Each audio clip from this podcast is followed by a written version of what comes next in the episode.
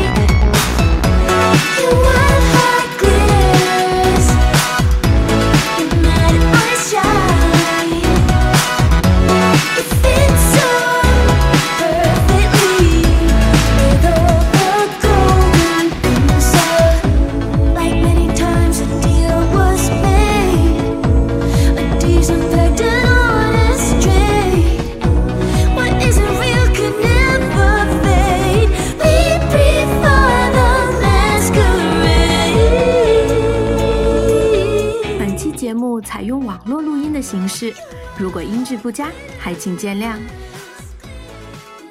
大家好，欢迎大家收听最新一期半糖电台节目啊！这期节目呢，大家看标题跟封面，应该就知道我们要聊什么了，就是聊聊最近这几个月啊，我们都玩什么。我是主持人安菲尔德，然后以及我们饭堂的另外一位主播，他就是大大大家好，我是十一大长假哪儿也去不了的黝黑，这么无聊的自我介绍吗？这是现在最急迫的心情。我们这儿不让走，哪儿也去不了。行啊，那个虽然咱们这名字还是不玩动森玩什么，但是呢，咱们还是要给咱们这个节目的唯一冠名游戏一点面子，是吧？咱们一上来还是得说说动森的内容，就是又可以跟大家介绍一下最近这些更新嘛，时间挺长的了。扣一下题是吗？嗯，先说一个已经更新了的，大家可能已经都玩了，或者是可能还没有没玩到要素，给大家从头再捋一遍。就是这一次的夏季更新，夏季更新主要有几个方面，一个是烟火大会，这个已经结束了，但是没玩到的也不用担心，这个每年都有，就是八月份的每个周日晚上十九点，就晚上七点开始，然后就开始烟火大会。这个烟火大会呢，你可以自己设计烟花，然后你把设计好的图给西施会，它就可以放了。然后比较特殊是是呢，这个是烟火大会期间，西施会也会来到那个广场上，就第一次出来，而且跟他说话之后，你还能获得一个头饰，一个特别亮的，晚上能亮灯的一个小头饰，特别可爱。而且这个头饰呢，还是每个岛上的都不一样。所以说，接下来你就看动森群里就很奇怪了，都是说，哎呀，我要不要，我能不能去你家摸一下西施会？就是简直就是继妹妹之后的那个摸新风潮。比较比较可惜的就是已经过去了。呃，对对对，但是为什么说呢？还这这一次还有在国内，咱们国内因为特殊情况，还有一个特别好玩的事儿，就是第一次烟火大会的当天，大家如果常看微博的时候就知道，这个烟火大会上热搜了，而且名字还非常的靠前。当时我就觉得，哎，这动森的热度还没过去吗？之前不是因为国内的一些特殊情况，这个热度已经下降很多了吗？然后点击一看，发现所有人的烟花都是一样的，都是两个英文字母，叫悠悠烟花，大家就疯狂的放。我不知道老安看不看国产剧啊？那个什么《三十而已》，你看过吗？没看过，没看过吧？我也没看过，我当时也不懂。后来我是看了微博热搜，我进去了解了一下，问了一下身边人才知道，这是一部当时的人气非常高的一个热播的国产剧。而这个烟花为什么跟它有关系呢？是因为有那个剧情里边有一个应该算男主角，他有个小三儿，然后嗯，那个小三儿就叫林有有。然哦，后这个男主角呢，这个出轨的男主角就正好是做烟花的，而他俩就勾勾搭搭的的事儿，就是那个男主角给这个小三儿放了一个就是悠悠两个英文字母的烟花，嗯哎，而且那一段时间这件事儿，就是这个剧能火，就是因为他俩，就是因为这种不伦的什么，然后说这个这个女的是绿茶还是怎么的，然后特别火，然后正好动森就碰巧的蹭上这波热度，然后还能自己设计烟花，大家就在那个游戏里疯狂的放什么蓝色的悠悠烟花，哦，这么回事儿。然后上了热搜，这个应该是国内独有。嗯这件事儿很有意思。然后再一个就是烟火大会还会可以自己买一些，比如说什么地面烟火呀、手拉烟火呀，或者是那些东西，大家可以一起玩，其实还挺有意思的。然后如果错过了的话，明年八月吧，每年八月都会有。行，然后还有一个就是，嗯，比较有意思的就是新加了潜水，这也是前作就有的，你这次终于加了进来。呃，玩潜水的玩法就是你换上潜水服，然后手里什么都不拿，走到海边按一下 A，你就可以到游到近海里了。然后在游泳的时候，你就会看到那个海里会有一些冒泡泡的地方，然后这时候你摁 Y 就潜进去，然后你会看到一个阴影，然后你追上那个阴影，你就能获得那个海所谓的海洋生物。然后这也是一个收集要素，然后你抓完了之后，你还可以捐到博物馆，它会在那个就是你那个博物馆的海洋展厅里展示出来。然后最有意思的是，它这个当你捞到贝壳的时候，还出现一个新的 NPC，叫这个是一个水獭叫阿塔，然后你把它就可以你要这个贝壳，你给它之后，它就会给你一个礼物，有可能是一颗珍珠，有可能是一些道具、服装啊什么的东西。嗯，重点是不只是这些，它还会换给你一句人生格言，那不那谁吗？常的有，嗯，那个九保带人吗？那不是？那能一样吗？人家这都是非常正面的、正能量的。哦，行，按继续剧就玩了吗？有没有被其中的一些什么话启发人生之类的？没有，我没有，我看到我看到介绍有这个 NPC，但是我没有去，就是说抓这些水产。为什么呀？就是因为，就是因为他那个抓完水产吧，除了有一个成就之外，好像没有什么太多的吸引我的点。哦，就是就是以前那个，咱们不是以前收集虫子和鱼嘛？对，那虫子和鱼不都有那个黄金的那个道具吗？嗯，但是但是这个水产的没有黄金新道具给你，你是不是？你说你说你给我一件黄金的那个游泳衣也行，是不是？而而且我不而且我不玩这个水产的一个最大原因是什么呀？就是因为我我嫌这个游泳游的实在是太慢了。然后还得就是特别着急，不停的摁 A 是吗？对对对，真的实在是太慢了，你稍微快一点儿，是不是？我也我也就我也就能抓两个，我反正我就抓那两个，我真的就以前抓虫子、抓鱼，我也就是抓的够不够的了，我没有必要再费这劲了。你看安剧就不能享受这种慢生活，是一个什么需要不断鞭策自己前进的人，是嗯？，主要是太慢了，慢慢的有点过了。嗯，我感，但是我感觉你可能更需要一些阿塔的鸡汤。然后再一个就是，呃，更新了一个，就是你之前也是有，就是梦美的邂逅，所谓的就是你可以在那个床上选择睡觉，然后睡觉之后你就可以到那些别人的岛上去拜访别人的岛，通过梦境拜访，这时候你就不用对方在线儿或者怎么样然后你可以公开自己的岛，然后在对方岛上你你也可以在你的岛上展示你的这些设计图什么。这挺好的。嗯，对，而且就是你像一些可能，你像一些比较出名的那些玩家，或者甚至是那些明星呢，都有的在自己的那个社交媒体账号呢公开自己的那个岛的那个码，大家都可以去看。嗯，然后再一个就是大家期待已久的一个功能，就是存档恢复功能，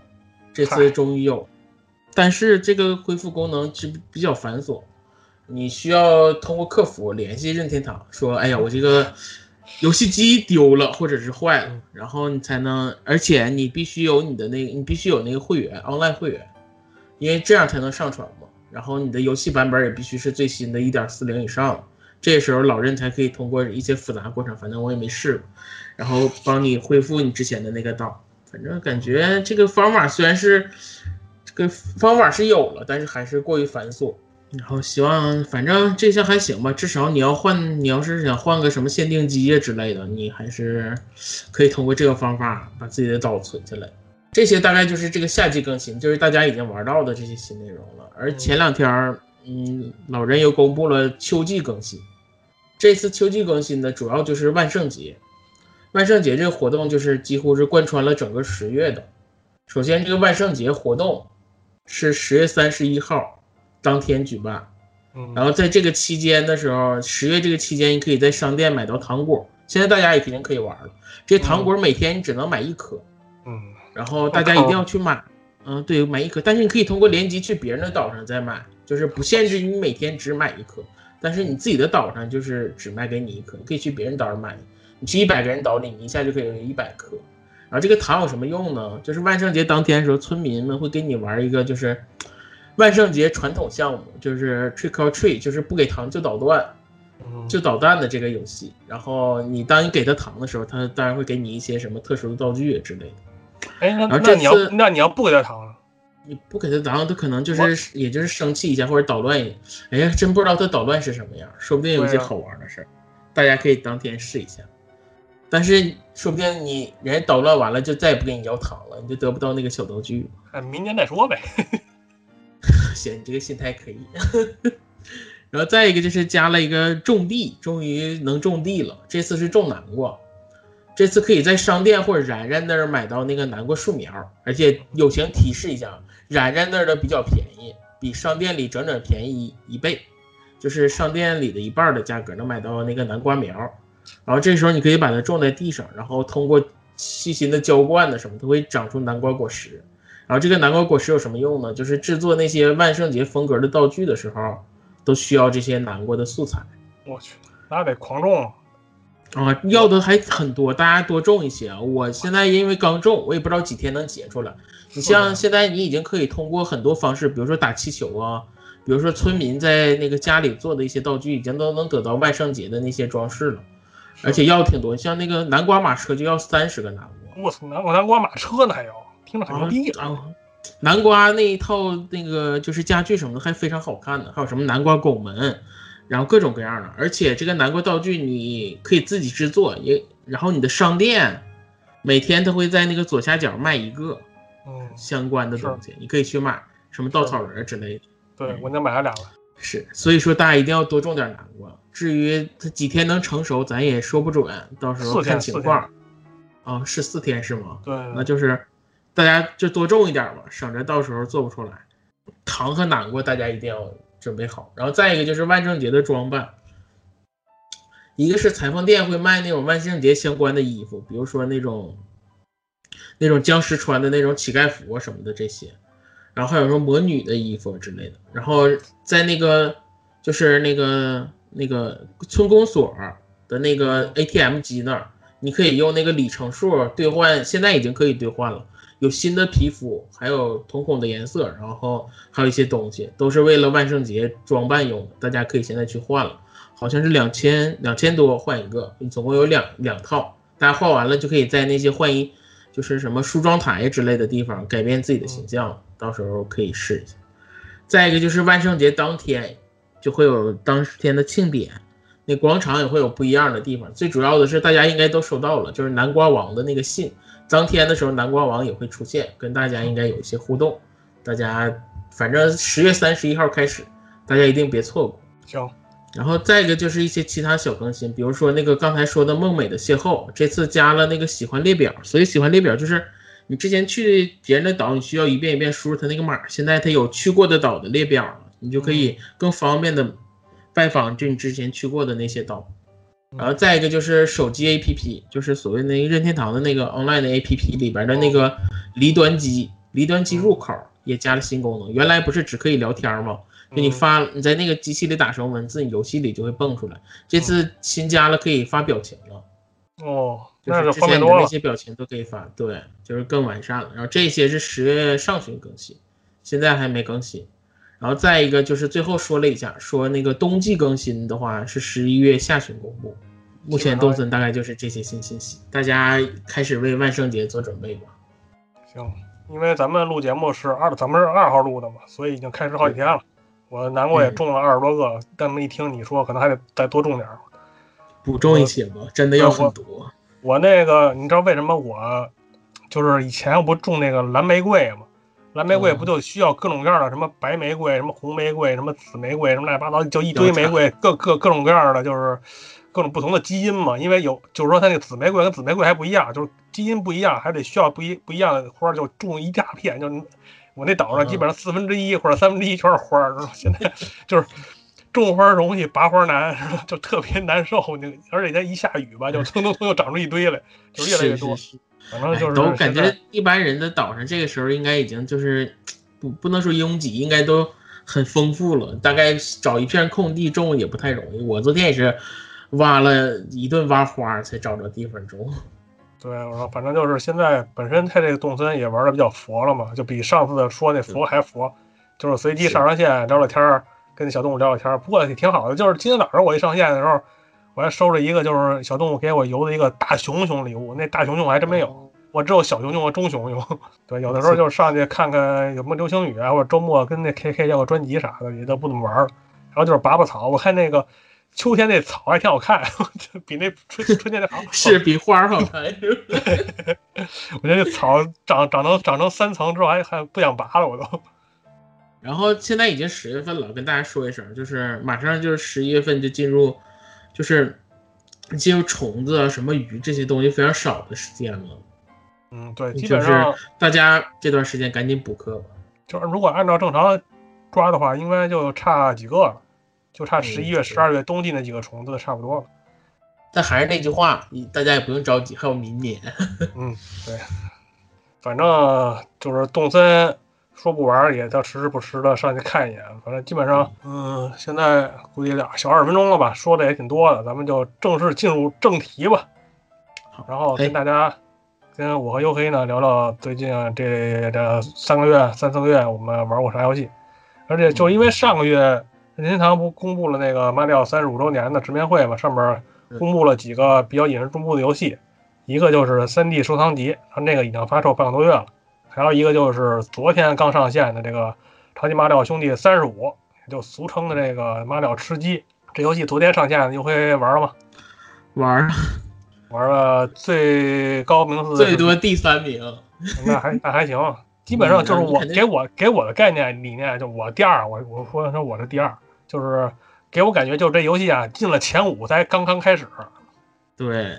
就是它进了前五，好像那个时间收缩就会变快。等就是说前两名你如果僵持不下的话，那时间会收缩，就是倒计时会越来越快。就是我第二名基本上死，除了几次是因为浪死的之外，都是因为时间耗尽了，没办法就死就就死了他。这个时间真的挺要命的。就是我说一下他那个，因为为什么时间要命啊？就是他这个机制是你杀你打小怪才会增加时间，嗯，但是呢，你打小怪，你就会面临着有这个被小怪反杀的风险在里边儿，对吧？就是这种，就是这个这个这种，就是稳稳健与那个浪的那个这个这个这个这个感觉拿捏，你拿捏好了才行，就是挺还是挺难的。反正就是等到最后进前三的时候，争这个最后互相其实互相害啊，互相扔这个小怪，实际上已经对对方没有什么太大的一些影响了，因为可能高手的话，他都会保持在那个火焰花那个状态嘛。除非一些，比如说有有那个库巴的那种关卡，可能就影响会稍微大一些，剩下都还好。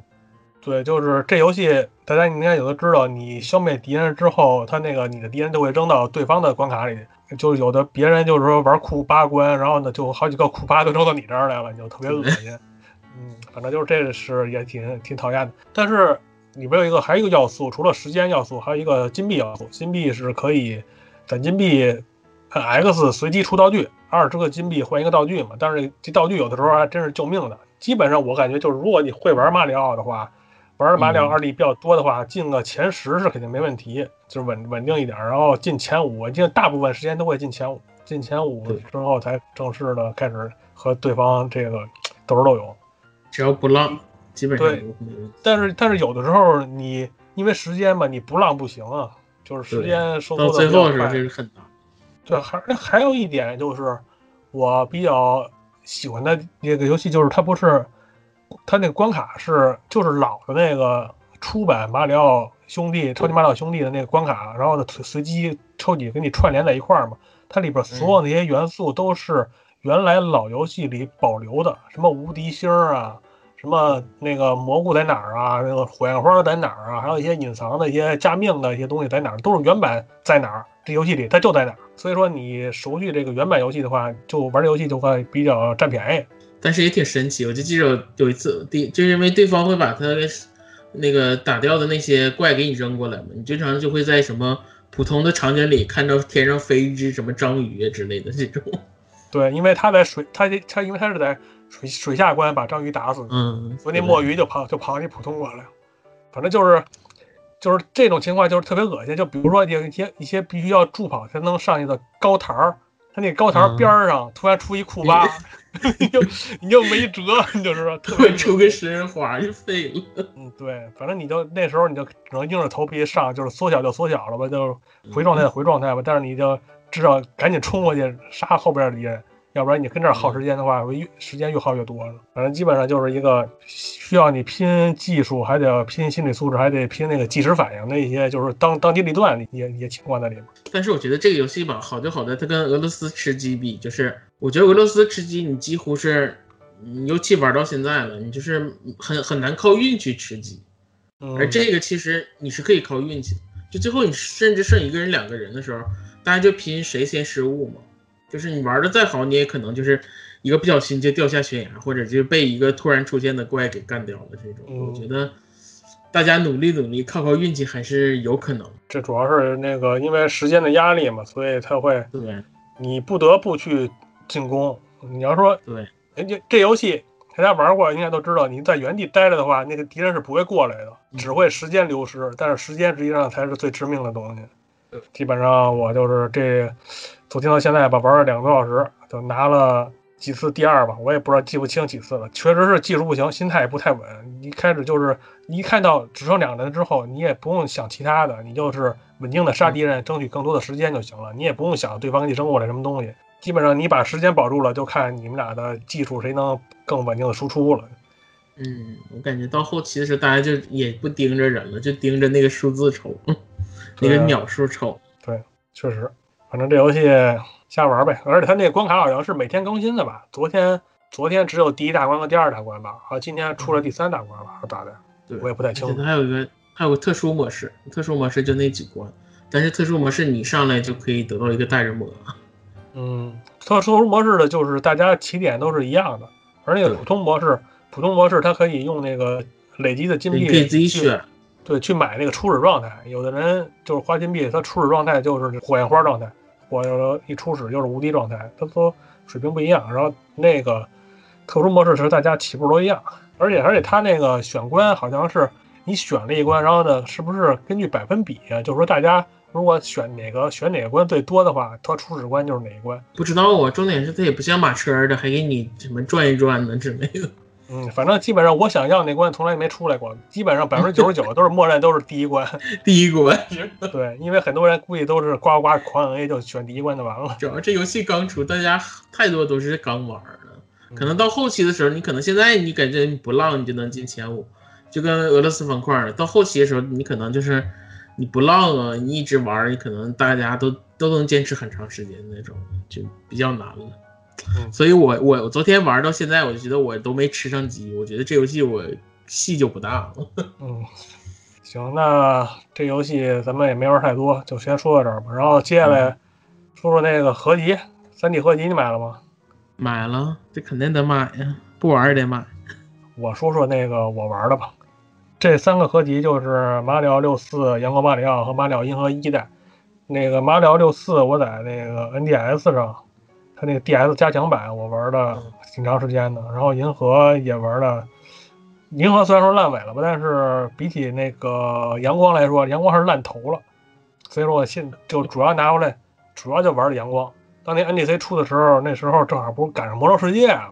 那时候经常就玩魔兽世界，然后阳光买了之后也没怎么玩，而且还有一点我受不了阳光的一个设计，就是它原版的那个喷水，它那个上下那个喷头上下是开飞机那种的，是反着的，嗯，就是说你想往上攀的话，你要往上喷的话，你就得压往下压压摇杆；你要是往下喷的话，你得往上挑摇杆，就跟那开飞机一样是反着的。所以我就适应不了那个，所以当时我就没怎么玩。然后现在呢，这个阳光就是重置重，所以说重所谓重置这个阳光吧，然后他把那个方向给它恢复了，恢复成这种正常的，现在普遍流行的这种正常的，往往上就是往上喷，往下就往下喷。所以说我还是。对，所以说我还是能玩下去的。有些人吧，我就遇见个朋友说，他就适应那开飞机那个，嗯，他就他就不适应这种，他就玩不下去。然后，而且最恶心的吧，他这个原版和这个版都没有说一个选项让你调，就是一 X Y 轴反正的那种，对，就是一就是其他的现在一些二十一世纪什么游戏都有这个选项，可以随便调，但是这游戏就没有，反正就挺讨厌的。不过其实对于我来说无所谓吧，反正就是最近一直在玩阳光，但是阳光这个游戏可能就是很多人都说这个阳光没意难。很难，还有一些就是说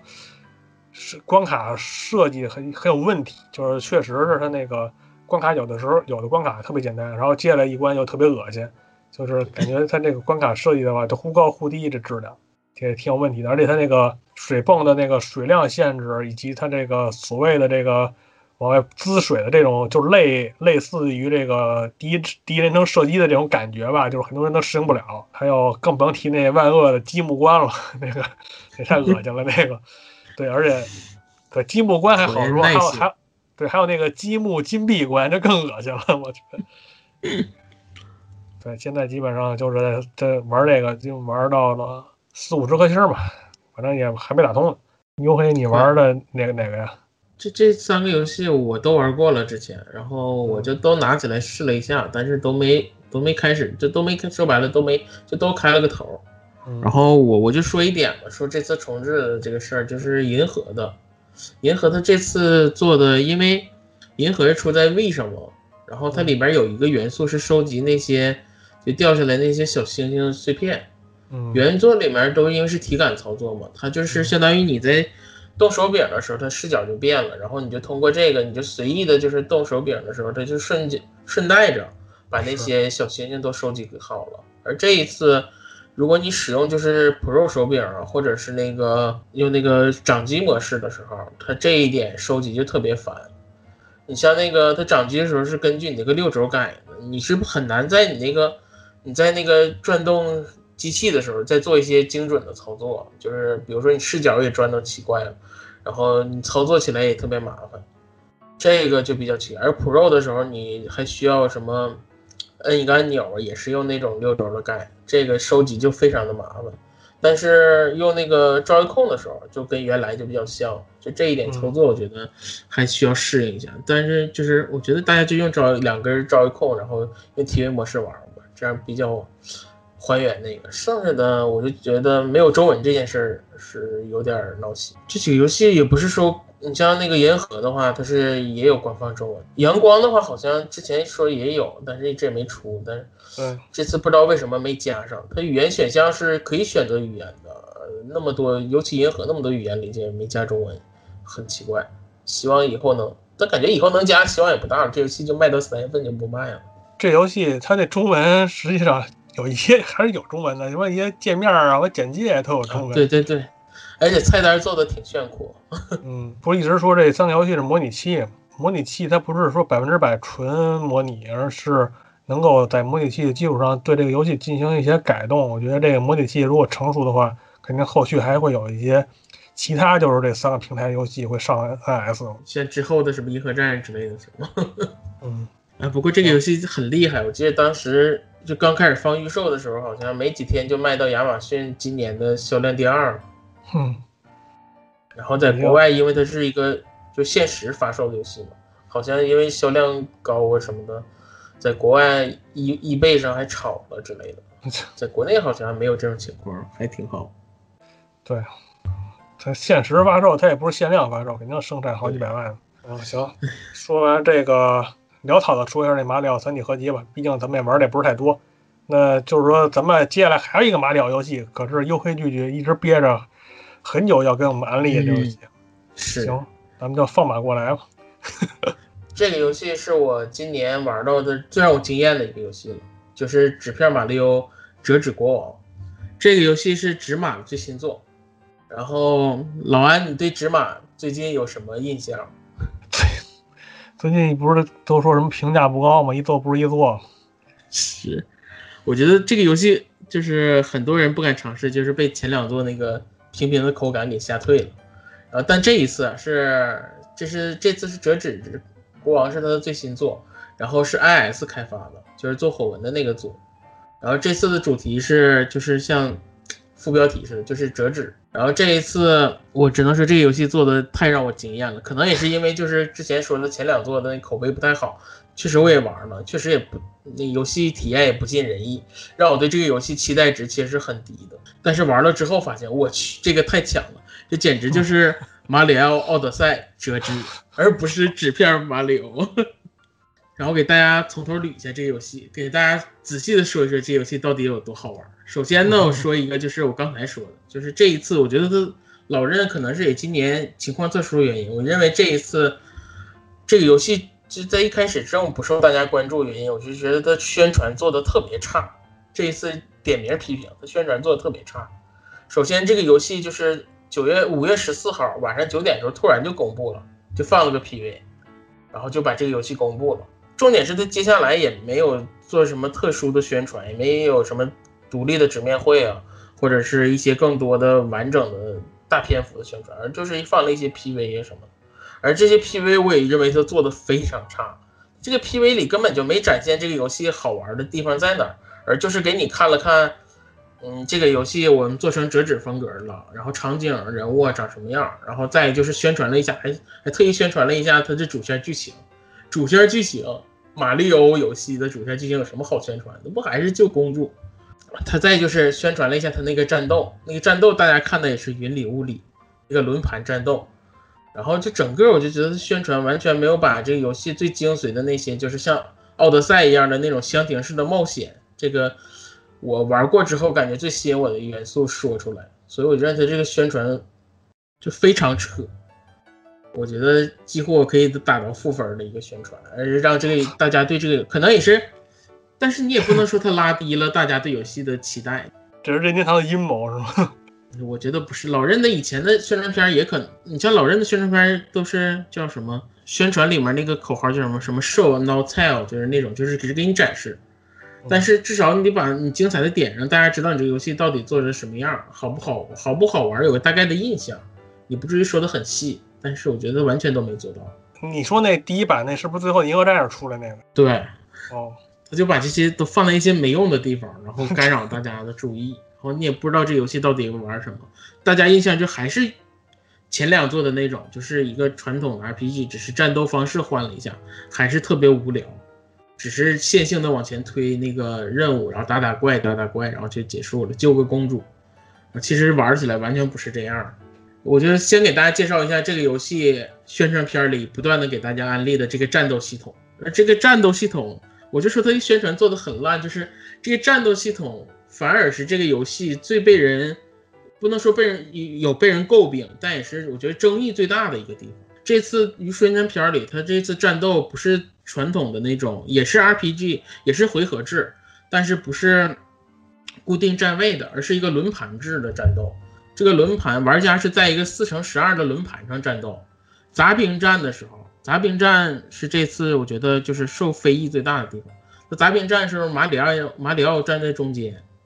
然后其他的敌人散落在这个四乘十二的这个轮盘上。然后马里奥有两种攻击方式，一个就是踩踏，他一次可以踩四个，就是因为是四乘十二嘛，可以踩四个一一行。或者是用锤子击打身边二乘二的一个小矩阵，然后这个你战斗的玩法就是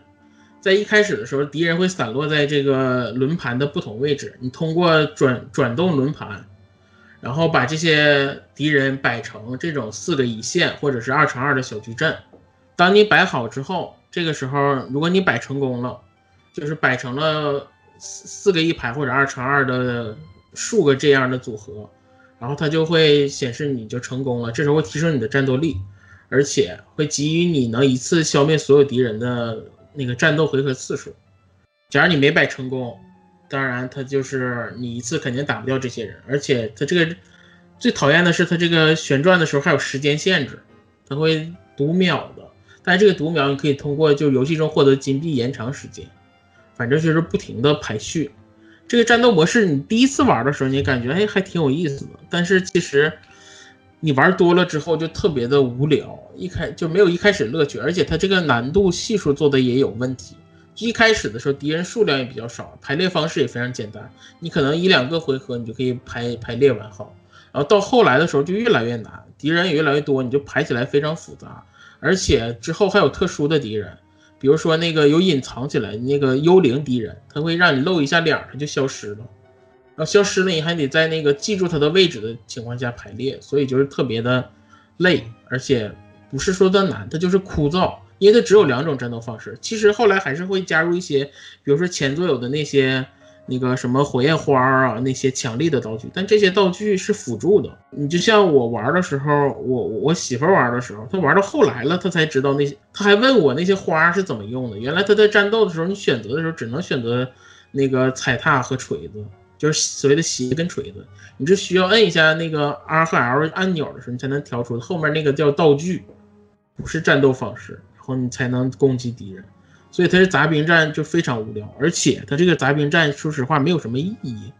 你不像那种那个角色需要升级的那种 RPG，你可以说为了升级去刷刷怪或者怎么样，它这个完全没有。它这个你打败敌人之后，你只会获得金币和那种随处可见的那些纸片儿，嗯，就是你战斗也无聊，然后那个你打怪还没有什么那个收益比较高的奖励。这游戏可以扔了。对，而且你到最后的时候，它只是影响你的那个，就是你在这里面那个冒险，就是推进进度的那个节奏。嗯所以说他后来也加了，虽然说他，我觉得啊，可能他也知道自己的这个杂兵战确实做的不好，他后期的时候是有一些避免杂兵战的方法，比如说你那个沙漠里可以开小车，那个小车是可以把那个敌人撞翻的，就是你不用打了。然后后期还有一个道具是隐身衣，你就可以隐身起来。嗯然后你也可以在这个地图上来那个，因为它是明雷的，你可以嗯看见敌人，然后你可以看敌人，你就可以绕着他跑，他追你一段时间他就不追了，追你两步。我觉得大家吐槽的都是在这一点，就是个杂兵战做的不好。而我说这个战斗系统不是说大家都是来吐槽，是争议最大的是这个系统。你在杂兵战的时候这真的很无聊，但是到 BOSS 战的时候，你就会发现这个系统做的非常好玩，嗯，同样的系统啊。一模一样的，也是这个四乘十二的轮盘。嗯为什么它变得特别好玩呢？因为我刚才跟你说了，杂兵站的时候是马里奥站在那个轮盘的正中心，然后那些杂兵是散落在周围的，而 BOSS 站的时候正好相反，那个 BOSS 是站在轮盘的正中心，而马里奥站在轮盘外。轮盘中间那些原来小怪的位置，它会给你放上一些，比如说箭头，就是你马里奥进去之后走的那个控制你走方向的箭头，还有一些比如说加强的道具，或者是攻击的那个按钮，或者是一些那个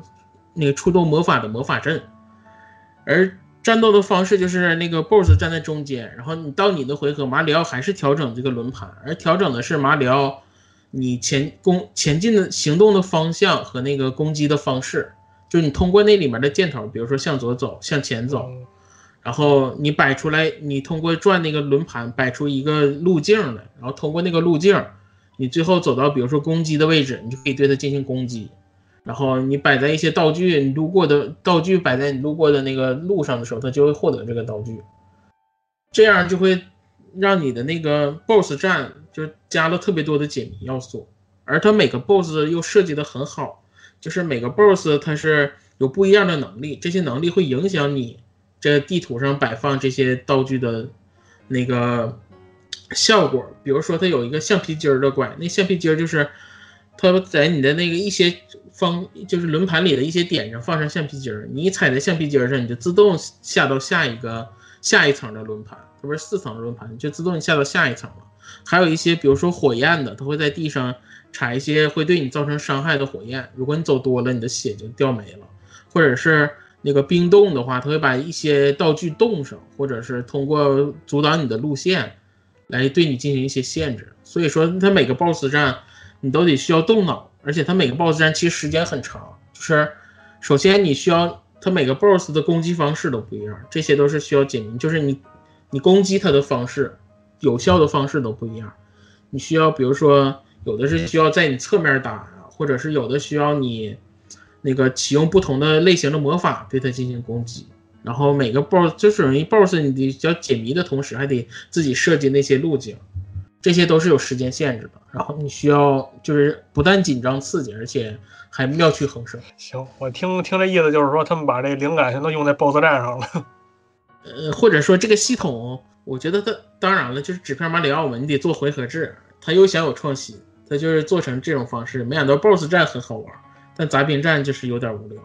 它这个这是 BOSS 设计的也很有意思。它像那个 BOSS，它有几种，有一个叫有一就是就是中 BOSS，就是一些正常的小怪，还有叫神之的一些神明，那些神明就是就原来是普通的神明，后来被那个就是大 BOSS 给变成坏的，然后你打败他之后，还还会获得他们的那个能力，比如说火的呀、水的，然后这些能力都会在你之后的就打别人的时候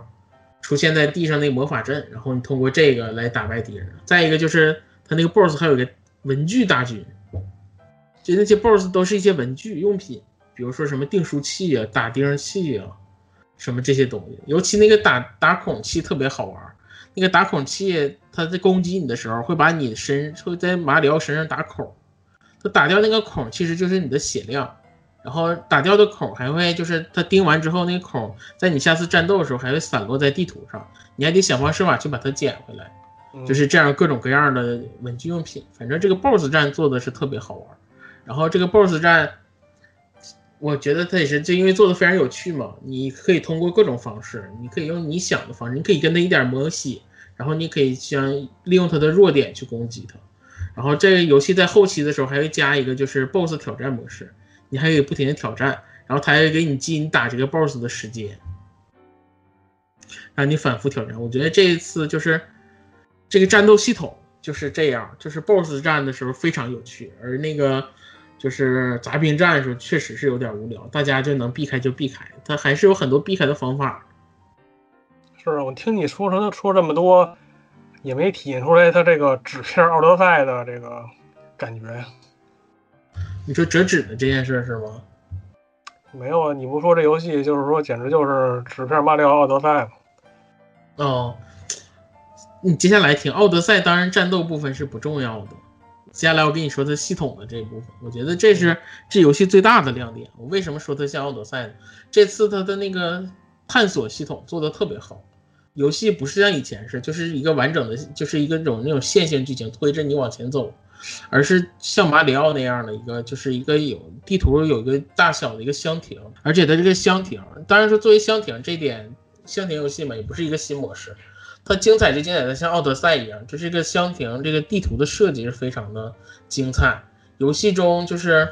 那地图虽然不大，但是里面那个可以探索的东西特别多，就是像奥德赛一样的小而精。然后地图里面有各种各样的探索要素，比如说那个这次不是折纸世界吗？就是那个那些奇诺比奥们，就是那个马里奥那个那个就是蘑菇王国里那些奇诺比奥被这些坏人折成各样的各种各样的形状，散落在这个世界中。然后你需要在探险的途中解救他们。比如说，就你看在地图上那些比较奇怪的折纸，一般都是奇诺比奥。比如说有被折成小花的，有被插在墙缝里的，有什么变成小虫子的，这些你都需要你去探索。然后这个地图还做的也很巧妙，比如说它的隐藏要素，比如说宝箱之类的，它就是藏在各种各样的地方，有一些地方你是能看见的，但你发现你走不过去，这时候你就需要发挥一下你的空间想象能力，比如说从旁边另一侧不走过去啊，或者是从一个密道里走，或者是敲开墙上的一个碎石走进去，这些都是需要你去探索。然后还有一些什么，比如说刚才我说的，在沙漠地图里可以开车，然后在海洋地图里可以开船，这样的要素非常多，让你在整个探险的过程中，虽这个地图虽然你在走地图走主线，但是可以探索的要素实在太多了，特别有意思。你经常就有点像那，就像就是你玩过奥德赛你就明白，就是你虽然有一个主线剧情要走，但是是那个设计的那些小要素都非常吸引你，让你这趟旅程非常的不无聊，非常的丰富多彩。然后再一个就是这次的地图做的也非常漂亮，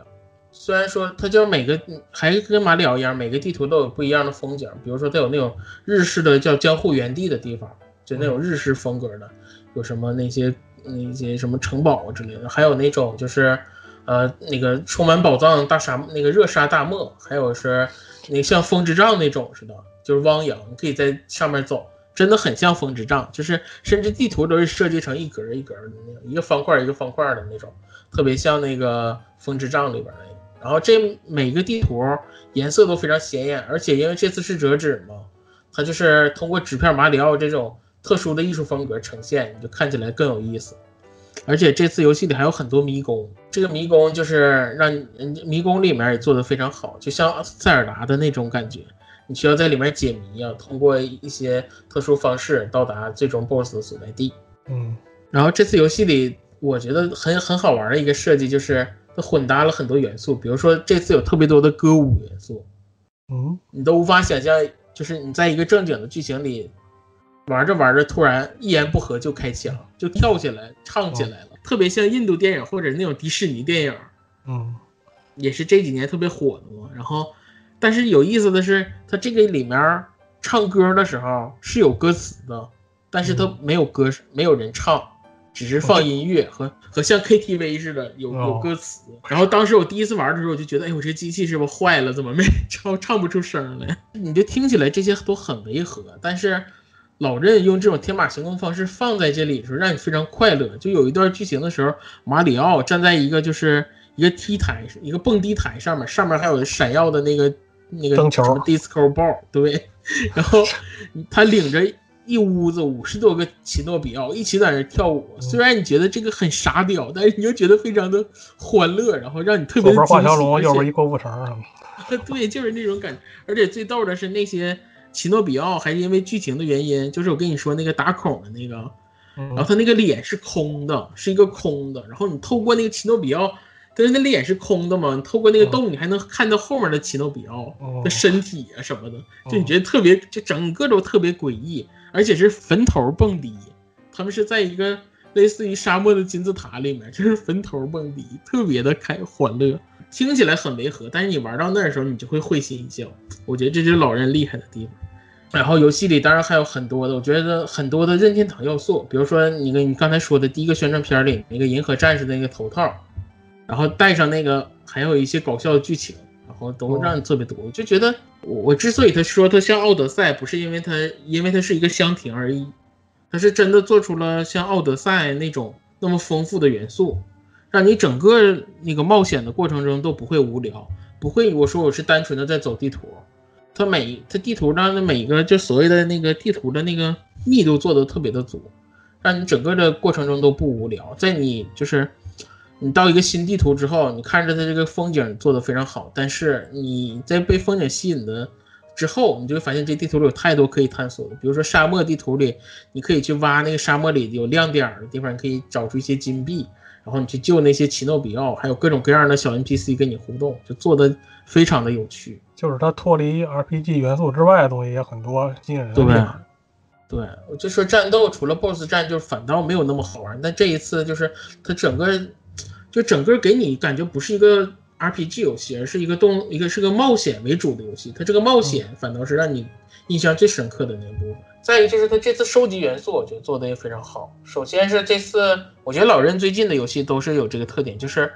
它让你收集起来很方便又不无聊。就这一次它收集就是它提示很足，它每个大地图是分成好多块儿的，它那收集元素会告诉你你的哪个，比如说隐藏的那个救下来的那个奇诺比奥，你救了百分之多少？它不是一个地图整个给你显示，而是把这个地图拆成好多块儿，每一块儿都告诉你你的完成度是多少，嗯，所以你不用满地图的乱跑去找那些东西，这就是利益你收集。而你收集这些东西本来就是在你冒险中，这就是很有意思的内容。比如说你救的那些奇诺比奥，甚至还会在后来的剧情中给你发，就是对你剧情有驱推动啊，或者是在你之后的原来的某个地方会给你，就是跟你有一些联动之类的东西。哦，但是，但是就是你单纯收集，它都会给你，就会给你一些奖励，这是很正常的。他这次给你的奖励就是，当你收集之后，给你一些所谓的那个收集奖励，是它有一个博物馆，像动森似的有个博物馆，然后博物馆里有好几个房间，然后你每解锁一样，它比如说有几个场馆，比如说有那个有一个场馆是设定图，有一个场馆是音乐，有些场馆是各种角色，然后这些都是根据你的元素，它给你慢慢解锁的。而这个博物馆做的很有意思，比如说它那个设定图，它设定图真的是很多，比如说某每哪些角色的设定图什么的，它几乎就是相当于一一本厚的很厚的一本设定集书了。然后通过那个博物馆的方式，让你可以一页一页翻的，放大或缩小，你可以看。然后音乐的部分就是像一张张唱片似的，然后角色的部分也很好玩，因为这次是折纸嘛，你可以看每个角色，这是那个折纸，你可以通过三百六十度旋转细看的这些折纸是怎么折的。我觉得很多，你像之后他们有很多高手，甚至真的能折出来那样的折纸。哦，嗯，你像很多奇诺比奥，就我说奇诺比奥被人折成奇怪的形状那些，嗯可能那些也相对简单，像 BOSS 那种可能就太复杂了折的。但那些小的，比如说折成一朵花，折成一个青蛙什么的，真的有人都折出来了。就是他不是说凭空给他设计成折成那样，而是说真的能给他弄纸折成那样。对，一张纸就能折成那样。他那个博物馆，我觉得做的，当时第一次看那个博物馆，我就觉得哇，做的真好，就感觉老任是不是做动森的时候博物馆开窍了？真的，里面那些那些设定集也非常好，他那几个几个小场馆做的都让你非常，就比那些比如说在你一个菜单里给你放进去那些什么所谓的什么什么 Galaxy 什么那些，就生动很多，而且确实很有意思。反正听你说这么多，这游戏除了普通杂兵战比较无聊之外，剩下全是优点。我觉得是，至少这个，至少我觉得是探索式的最大的优点。然后还有一个让我很惊艳的地方，就是这座的剧情。我之前不说吗？它这个主推的，就是在 PV 里展示的都是那个主线剧情。主线剧情，马里奥游戏主线剧情就是最无聊的。我觉得前几代做的不好，也是它剧情做的不好，就是你只是线性的往前推，你就很没有意思。而这次的那个主线剧情其实还是一样的，还是马里奥救救公主，但是哦它的支线儿，所谓的那些 NPC 都做的特别好，就设计的非常用心，琢磨也很重。它几乎每一章都有一个，嗯，是不是那异度组的编剧来帮忙来了？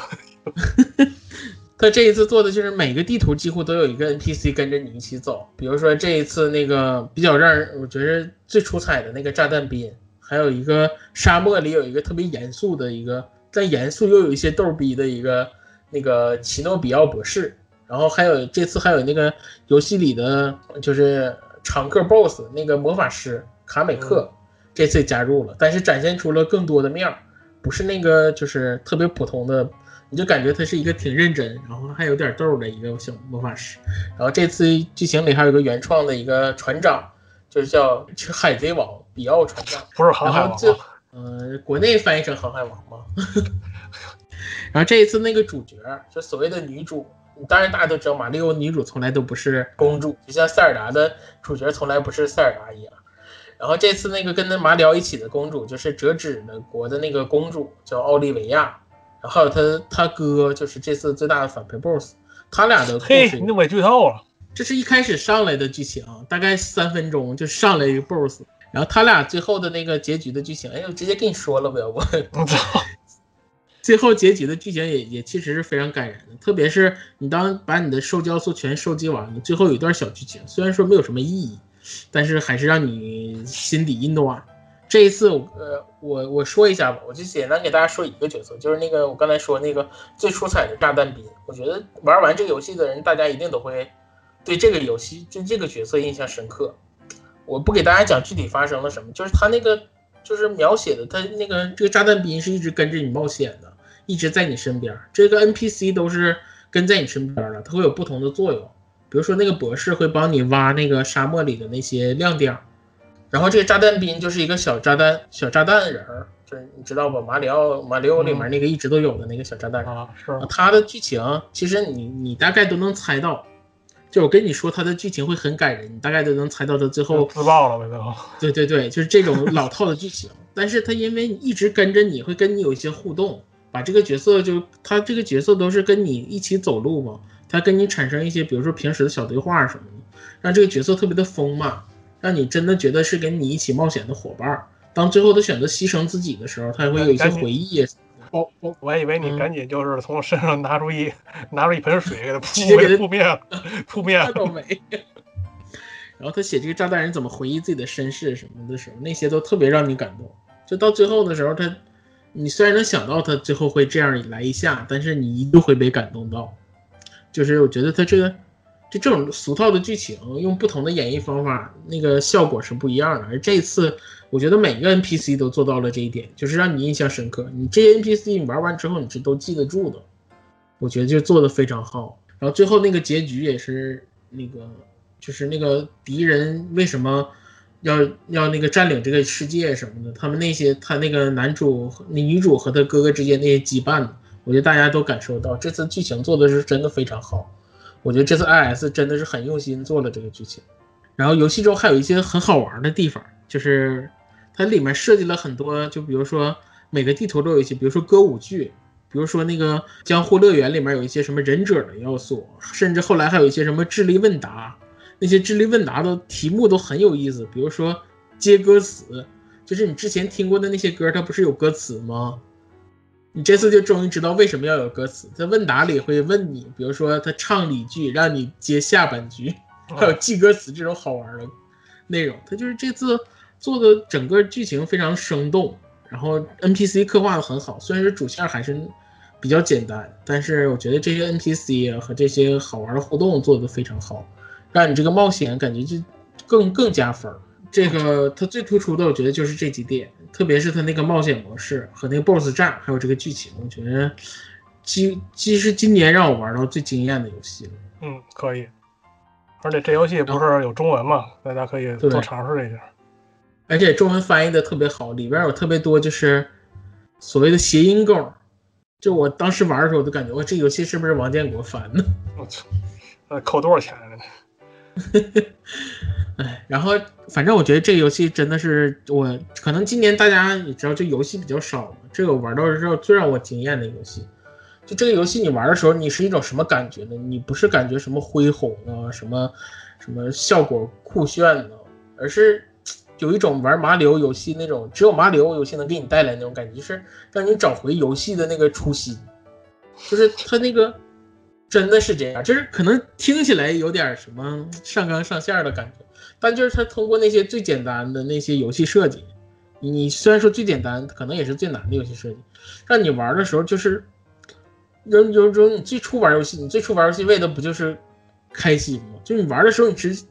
笑着玩完的，让你不停的让你感到就是特别的快乐那种，就是玩游戏最初的那个感觉，而不是说你你你感叹于游戏的设计或者这样的，不是那些复杂还有什么所谓的高大上的东西，就是让你玩的特别的快乐，就是让你最纯粹的那种感觉。反正这游戏我我觉得推荐给什么样的人，一个就是喜欢马里奥奥德赛的，一定要试一下。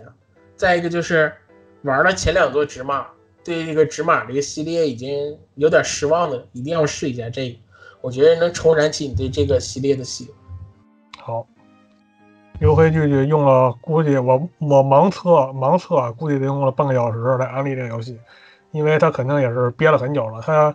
这游戏发售也相对来说比较早吧，就前几个月就发售了。他玩完之后就是。抑制住自己的心情，就一直憋着这个，在这个节目里边大输特输一番。我也是，这听众朋友们听的时候也是听的是剪辑过的那个版本，然后没 就是原本录的时候，他优惠剧剧还说了一大堆有的没的，我就我就 速的速度想拦住他，然后我都拦不住，叽里咕噜叽里咕噜的往外倒。行，反正咱们已经感受到了优惠剧剧的热情，强烈安利是吧？嗯，强烈推荐。一定要玩，错过今年等于没有玩游戏。对，优黑花这么大篇幅啊来介绍这个《纸片马里奥折纸国王》，然后呢就轮到我了啊。基本上咱们延续上一回，他说一些大作呢，我就给大家分享几个四三九九。嗯，这个我先给大家介绍一个四三九九呢，叫 Agent A，咱们的中文名字叫伪装游戏。这也是跟我上回之前。介绍给大家那个叫未速之士是一样的，就是那种传统的点触式的互动解谜。这年头有点老啊，二零一五年就上手机了，然后去年上的主机平台。这游戏呢，首先吸引我的自然是这个价格，不是自然自然是题材啊。听到这个 A 人 A 啊，是不是就特工 A？谁不想当个又帅气又聪明的超级特工？是不是？而这个故事特别简单，就是一个反派组织的女间谍。这个反派组织怎么来的就无所谓。这个形象啊，非常的妖娆妩媚，然后爱好呢就是玩弄特工于股掌之中。对他呢，已经把咱们这个皇家特工组织这个诸多优秀的特工啊，全都全都干掉了，全都干掉了。基本上就是说，咱们这个皇皇家特工组织一共有好几个特工，叫 A B C D E F G，然后其中那个 C D E F G 都已经被干掉了，就剩下这个 A 的 A 和 A 的 B 了。对，然后咱们领导已经坐不住了，就命令那个 A 的 A 啊，就最牛逼的这个，就把这个。棘手的女间谍给干掉，但是这个序幕啊还没完呢，咱们这个皇家特工这个这个这个这个这个领导同志就被这个女间谍给炸死了。你看，你看这事这这事闹的啊！你都这样了，咱们 A.N.A 肯定是义愤填膺了，必须得把这个蛇蝎女人给办了，是吧？咱们这个游戏就从这个 A.N.A 潜伏到这个女间谍家门口开始，然后这个画面啊，就是那种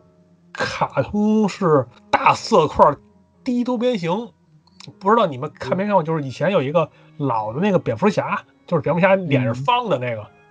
就那个就那种感觉，就是整体的这个画面感和这个整体的音效啊，还有这个因为是特工游戏嘛，它这个就间谍片的音效就有点类似于零零七那种老老谍战片儿，知道吧？紧张刺激，对对对，就是那种当时就是特别长音儿那种那种音效。咱们主角不是摸到这个女间谍家门口了吗？其实女间谍已经知道这个主人公来了，他就等跳。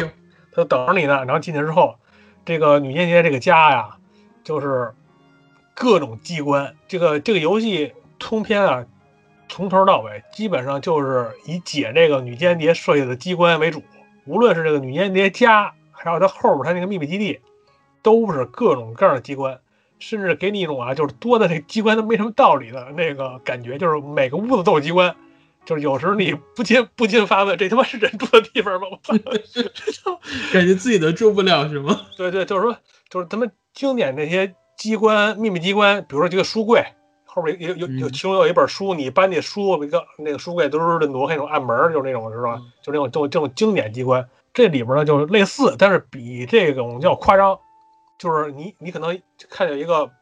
杯子，那不是一个杯子，一个瓶子。瓶子，你嗯扭那瓶子，立马那整面墙呜全转过去了，嘎嘎嘎嘎嘎，咕就什么什么什么什么扫什么扫描仪、电子仪器、什么激光全出来了，是吧？就比较夸张啊，比较夸张。但是就是这种机关是有大有小啊，有那个机关规模有大有小。然后大部分的谜题啊，我通关差不多四五个小时吧，谜题也不是很难。而且这游戏就是说考验的是你的观察力，就是还有记忆力，还有一些联想能力。就是有很多的线索吧，都是实际上都摆在明面上的。然后就是你可以，就是其实有一些作弊方法，比如那个 NS 不有截图嘛，你就可以把这些你进一个场景，你可以先把这个图截下来，之后你就可以慢慢的去想。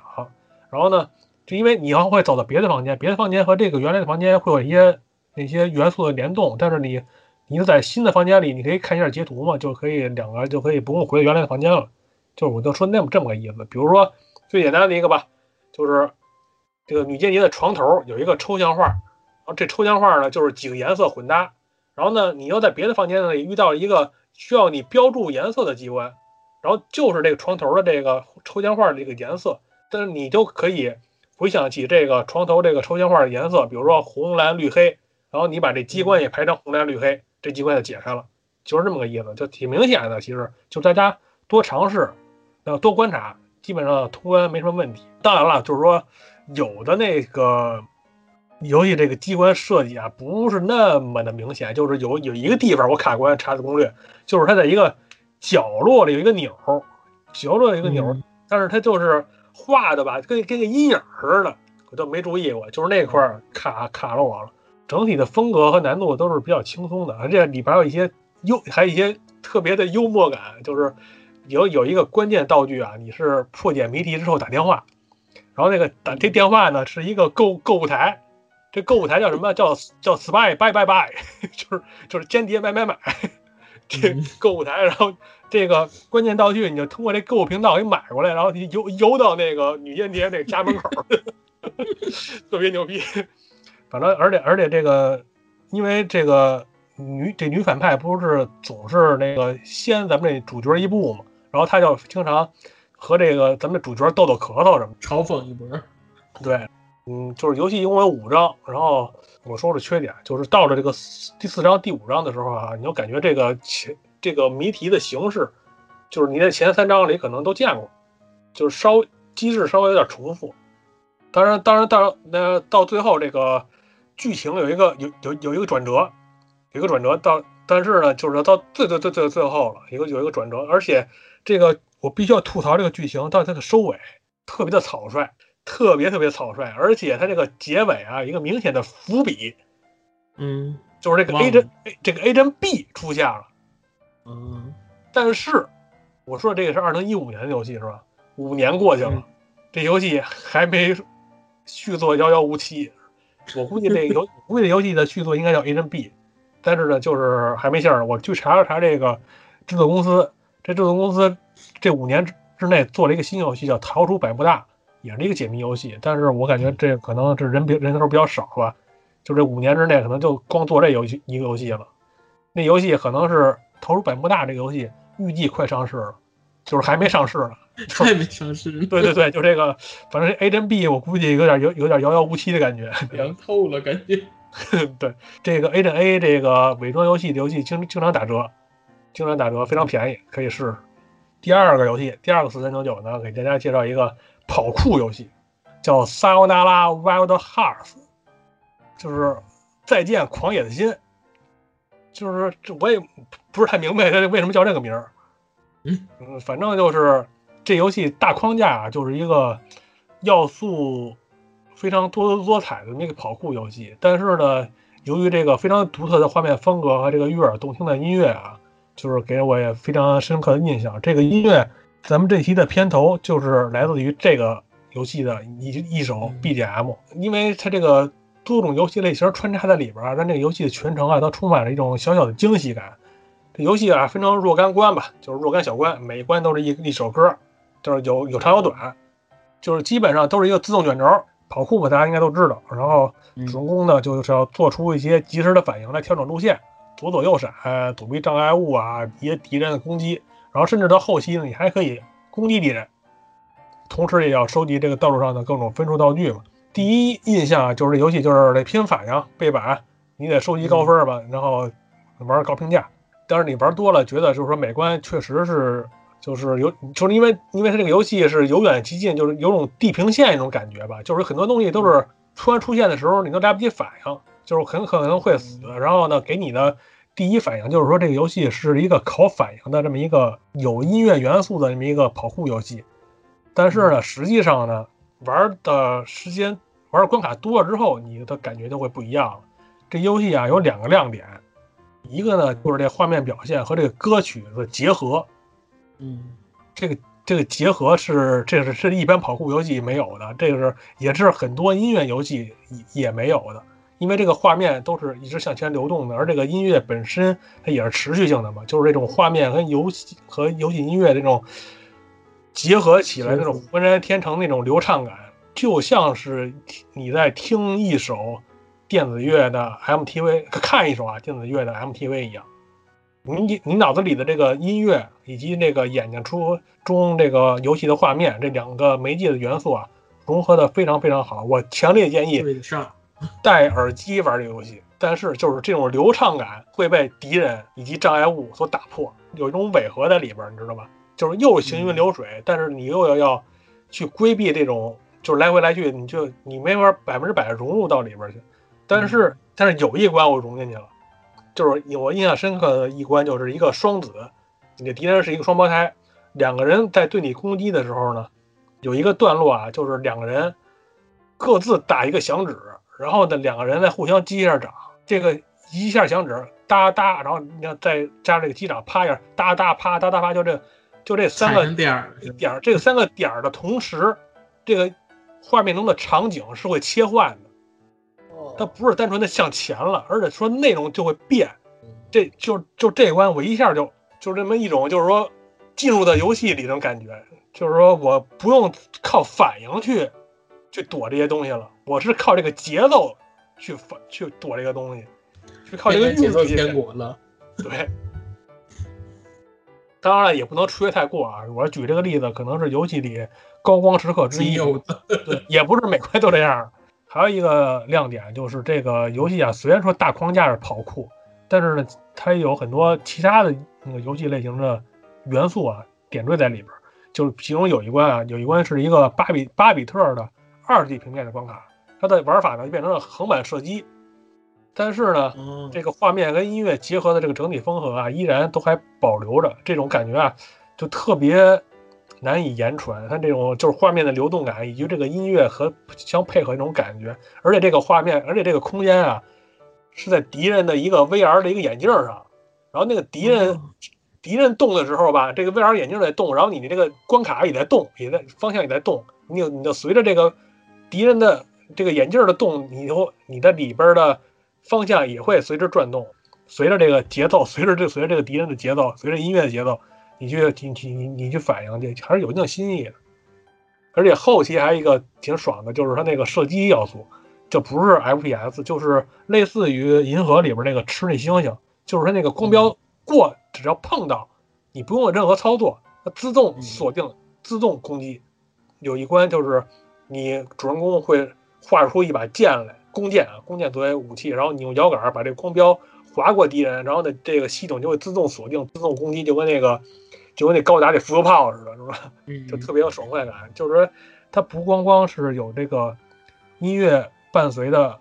结合非常好的这种跑酷，而且还里边有些其他的变化在里边。这个是游戏的一些优点和惊喜吧。然后，当然我也说说这个游戏的问题啊，就是这游戏问题就是独立游戏的通病嘛，就是太短。这个一共是十几首歌、二十首歌吧。基本上，如果你不太在乎评价的话，就是说只是过关过这话一个多小时、俩小时就全过关了，这么短，对，因为它一首歌只有两三分钟嘛，甚至说都不到嗯两分钟有的关卡，二十关就几首歌的时间。基本上就是一部电影吧，一个多小时通关了。而且而且这个游戏本身设计啊，它一般它不是有分数设计吗？它也有那评价设计，而且它有一个附加内容是必须得达到黄金，所有关卡达到黄金评价之后才可以开启这么一个附加模式。但是那个游戏我没有刷这个黄金评价，为什么啊？我就之前说过，这游戏有有一种违和感，就是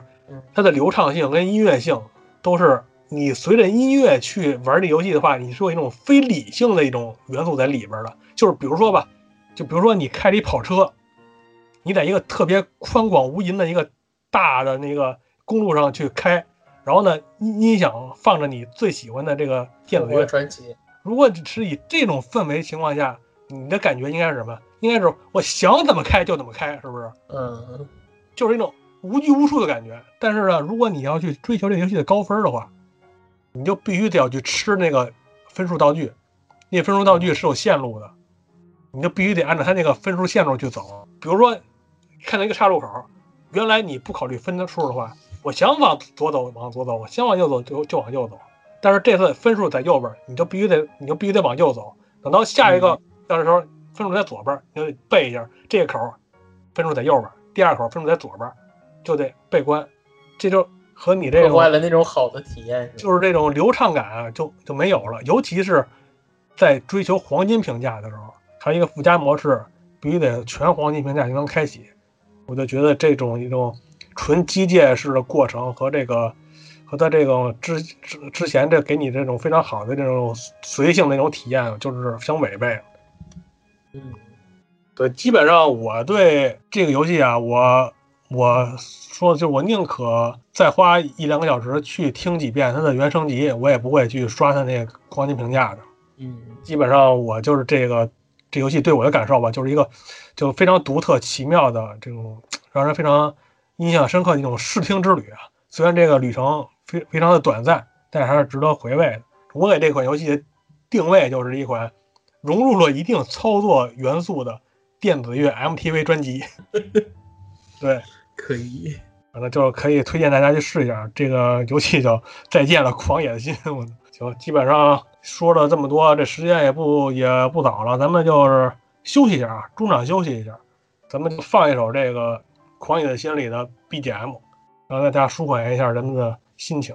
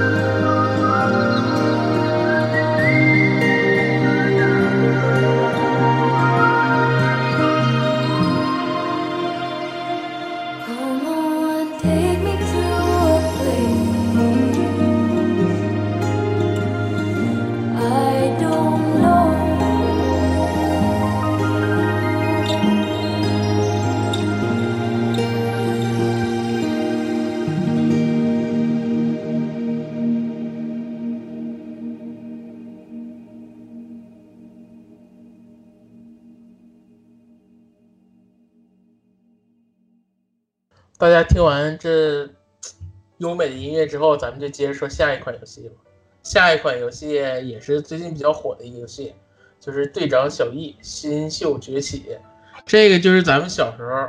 我觉得就是可能咱就是我们八零后这代人小时候的一个共同的一个回忆，就是咱们小时候看动画片《足球小将》的改编游戏。我安居小时候肯定也看过吧？我的狂看，是吧？小时候上体育课踢球的时候，射门怎么也得喊一句“曲线射门”之类的，是吧？操！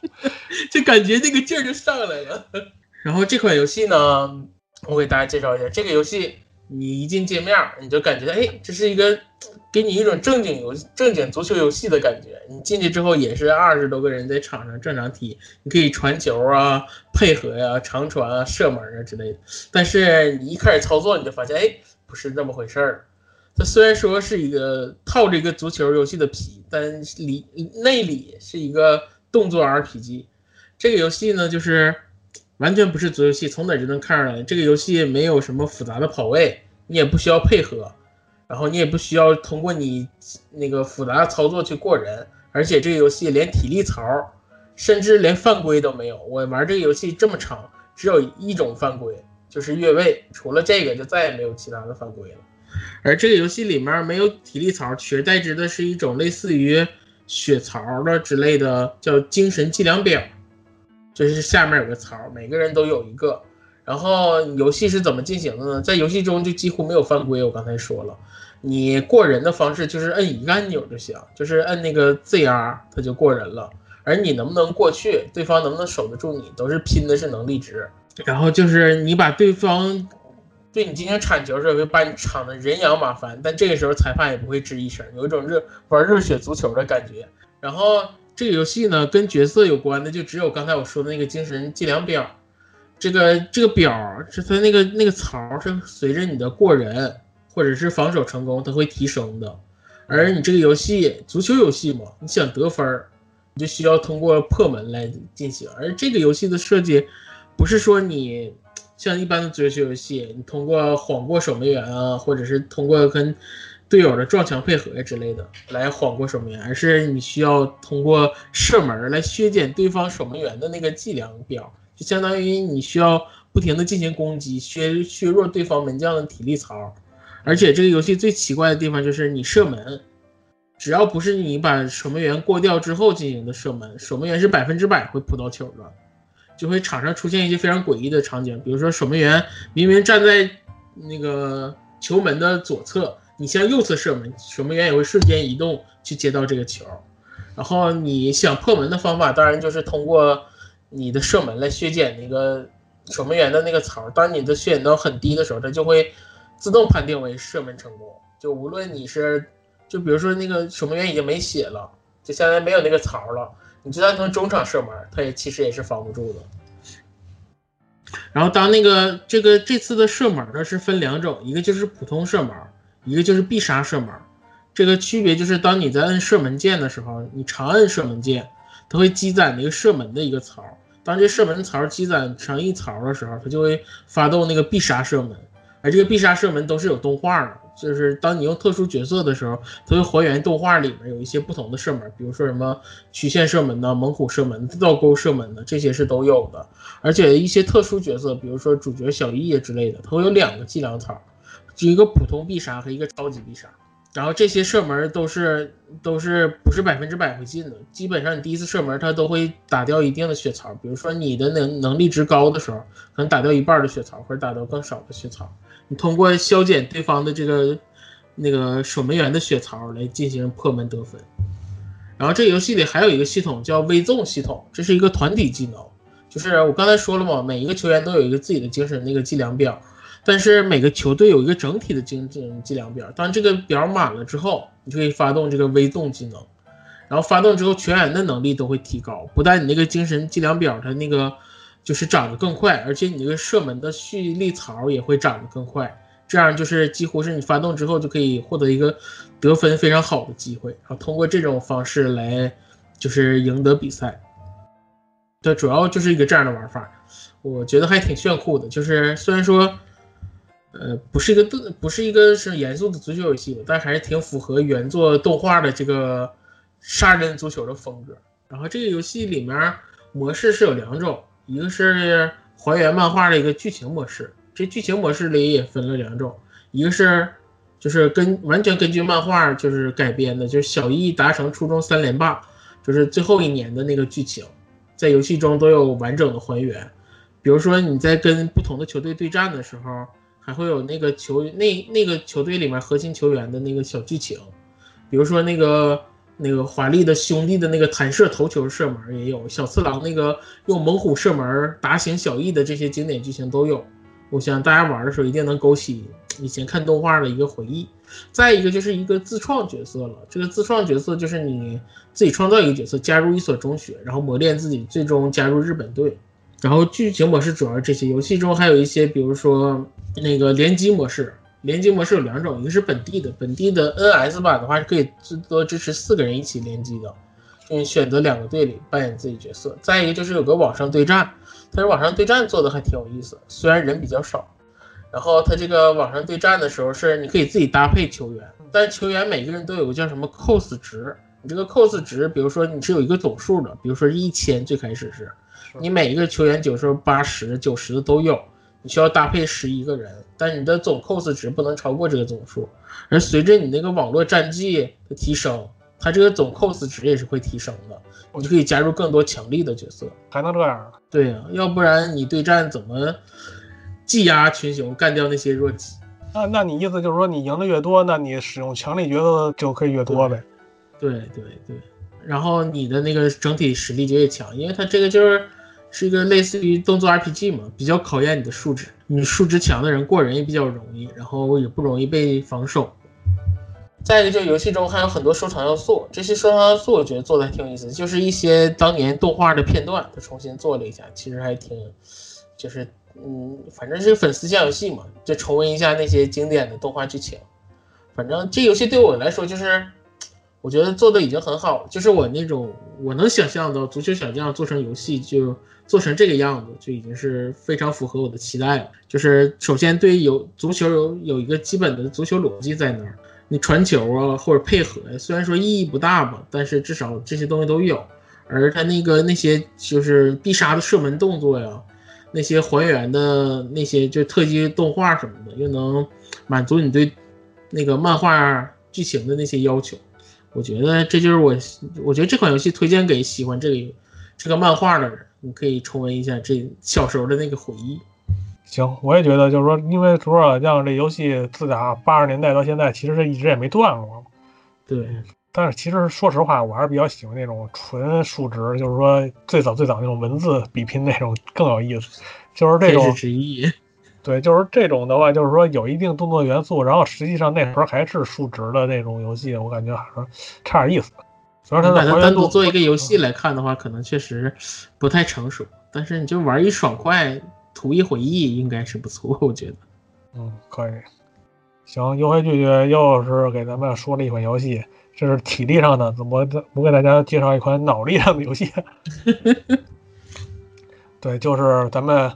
发售了已经实上有些日子的这个 NS 版的脑白金，嗯，也都是咱们的大人脑部锻炼啊，NS 版。基本上去年年底出的那个呢是没有中文，咱们七月份出了中文版，我就是试了试。当然了，就是说玩了之后呢，普遍周围的人都觉得这款 NS 版没有上一座 3DS 版的好。然后呢，我个人也是确实有这种感觉。然后我咱先说一下上一代 3DS 版吧。上一代 3DS 版给我的感觉，首先啊，它是汉化，它这个，而且它这个汉化吧，它是可以说不夸张的说，现在基本上就是本土化的顶级产品。这款嗯 3DS 港版的脑锻炼、魔鬼锻炼，真的绝对是本地化的顶级产品，因为它是是分为台湾和港台版和大陆两套那个翻译的文本和内容在里边，而且他把所有的 3DS 版日版的相对应的日文的那些内容全都没有去除，而是进行了汉字化。就是这是可以说是再创作了，可以说这就是为了本土，为了本土化进行了一个嗯游戏中的就游戏中的再设计了，而且它这个不不单单说这个有这个八个高强度的这个魔鬼锻炼项目，而且呢，辅助这些就是其他这些小项目辅助这个脑锻炼的项目就有八到九个吧，我感觉，而且还有一些防止就美其名曰防止大脑老化的脑锻炼小游戏，我数了数只有九种。然后还有两个放松、纯放松的小游戏，加起来有三十个，这个总体的项目。虽然说咱们这个 NS 版的锻炼项目啊，你说算都算上啊也不少，但是这个凡事啊就怕一个比较嘛。虽然说你有这个手部手部 IR 感应的这个创新，是很我觉得是挺有意思的，而且也有很多的利用网络的内容吧，一些什么比赛啊。但是呢，就是作为从 3DS 这个魔鬼锻炼玩过来的玩家，这个胃口啊已经被 3DS 版撑大了，是吧？这个 3DS 嗯版的这个真的是，真是分量足，诚意够，而且而到了这个 NS 上啊，没有让大家感受到你更上一层楼的表现，而是回到了那种原来这个 NDS NDS 版的这个轻度锻炼这种老路上，风格回归也没关系，然后项目上也没有什么优势了，就只能说是没有大幅度的进步的话呢，就很难让这个老玩家满意。就感觉不是进步。对，就是说，就是说你不不逆水行舟，不进则退嘛。因为之前那个 3DS 版的珠玉在前嘛，你这个没有大幅度的加强的话，肯定就会觉得你这出了出这么一个只是一个 NS 版而已，而不是说一个完全新作。嗯，而而且最让人最让人比较遗憾的吧，就是它这个 IR 手势的锻炼项目，虽然说挺有意思，但是只有三个。问题就是这个量啊太少了，就像就像你吃一个没有吃过的小点心，尝一尝味儿的味道不错，但是吃不饱啊，不行啊，这嗯这肯定是不行的，是不是？你得让人吃饱了呀。而且你面对的是让 3DS 版魔鬼锻炼山珍海味吃惯坏了的玩家呀。是，而且它最大的一个优点，港版的那个全中文语音到 NS 版没有了。时间阉割掉了。对，而且而且什么呀？我之前说了，3DS 版的脑脑锻炼，它是把所有的跟语言相关的那些内容进行了本土化。比如说之前的 3DS 版日版的那些拼字儿是日文，然后呢，3DS 版哈 3DS 的港版是改成了中文拼字儿记字儿。然后到了 NS 版的这个咱们最新的这版本，直接广告上就说了，那几个跟语言相关的游戏项目直接没有，直接打在广告上。你说这是什么心情啊？不让你买呗。反正就是说，给我脑给我一个感觉啊，就是说这个 NS 版的脑锻炼啊，真的扎实嗖嗖，真的太一般了。呃，就是说我我其实我我录这节目，实际上说到这儿，我都不想说这个 NS 版脑锻炼了，我都想跟你聊聊那 3DS 版都有有有有有有有多好玩儿。对，那那游戏太牛逼了，那游戏真的就是先不说它那个那配音有多牛逼，就是说那个内容啊，真的其实 3DS 版也比较特殊，它是唯一一个是魔鬼锻炼嘛，就是为了锻炼你这个脑袋，而不是说让你的这个这个这个这个运用你这个老年痴呆。对，其他那几个都是，哎，随便随便随便练练，随便玩玩。但是 3DS 版，如果你玩过的话，真的是非常非常的 难啊。但是，呃，我记得 NS 版有一个，就是说那个图片回溯是吧？嗯，其中有一个图片回溯是唯一一个有难度的一个保留项目。但但是，它那个二十五格二十五格记忆也挺有难度的，但是那那那那那都不说了。就是当年这个 3DS 版那八个魔鬼脑锻炼项目真的是太疯狂了。我觉得大家玩肯定玩最多的肯定就是那数字回溯，因为这是最有意思、最直接、最简单，然后每天五分钟真的是有效果。我不知道牛黑你能最快几回溯？嗯就是五回速左右。哦，行，我比你还稍微强点，因为我可能玩时间比较长吧。我玩了差不多，继续厉害。我玩了，嗯，我想想，我玩了半年多吧。就是说，最后到了快速六回速，但是实在是上不去了。我我见着嗯网上，我见网上有人十三回速，哎呦我去！真的他妈全是畜生。但但是虽然说虽然说他那个演示的时候，他其实也记不太住，也有蒙的那种瞎写，知道吧？嗯，但是他确实能达到百分之八十五。你说那蒙也得也也有有有点技巧。啊，反正就是说那些畜生咱都不说了，啊，就是说咱们就说咱们自己，就是当时玩这个游戏真的是，我是一开始就是顶多三回速，就是一开始顶多三回速都都到不了百分八百分之八十五，然后慢慢慢慢的就是记的分段或者分段记也好啊，还是连续记也好啊，就是那种利用一些技巧，渐渐渐渐的能把这个记忆瞬间记忆的容量能提升上去。基本上到快速六回速也就感觉也是差不多极限了吧。而且我查一下查了一个资料，就是说他那个人啊，瞬间记忆好像的范围就是四到八位数字，因为大家一般就是说记个手机，记个什么快递快递码，基本上也就是三位三位记，或者或者四位四位记，要不然最多六位，一口气儿记六位，是吧？一般那快递快递那码嘛，一般都是六位八位的，一般也没有说什么十位数、十一位数字手机号念一遍你都能记住，基本上一般人也做不到。而而且，哎，基本上我我现在我也不想多夸这个 3DS 版，其实确实是对这个 NS 版比较失望。然后优辉有什么感觉？我玩的也是这个感，我我一开始是去年买的那个美版，就相当于是玩的英文版的。我玩的感觉就是，就像安剧说，就玩 3DS 版，你能感觉有个明显的提升，你就感觉哎，好像有越来越厉害的感觉。而玩这个 NS 版，你就没有这种感觉，就你玩来玩去，你就感觉啊，这把我玩的好一点，下一把玩的差点，就没有提升的那种感觉。而且它这个游戏设计，我玩的还是那个英文版，好多感觉跟脑力都没关系。像他们有一个是有一个游戏是记单词，我感觉完全是跟我词汇量挂钩，就是只就让你只能背那些你会的单词，而且它作为中文版，可能这些都删掉了，而且还有一个游戏是我记得是什么一 A 二 B 的这样的连字，而且哦，我觉得中国人都有这个习惯啊，就是你不是看你寻找这些字母的能力，而是你背这个二十六个字母，尤其你背到中后的时候，你得从头背。A B C D 对，从头背一遍。然后你像还有一些，我觉得那些游戏都特别的不好玩，比如说让你读一遍什么一到一百二十这个数字，让你读出来读一遍怎样。所以到这些测试的时候，我都感觉我测试那个脑脑什么那个脑年龄，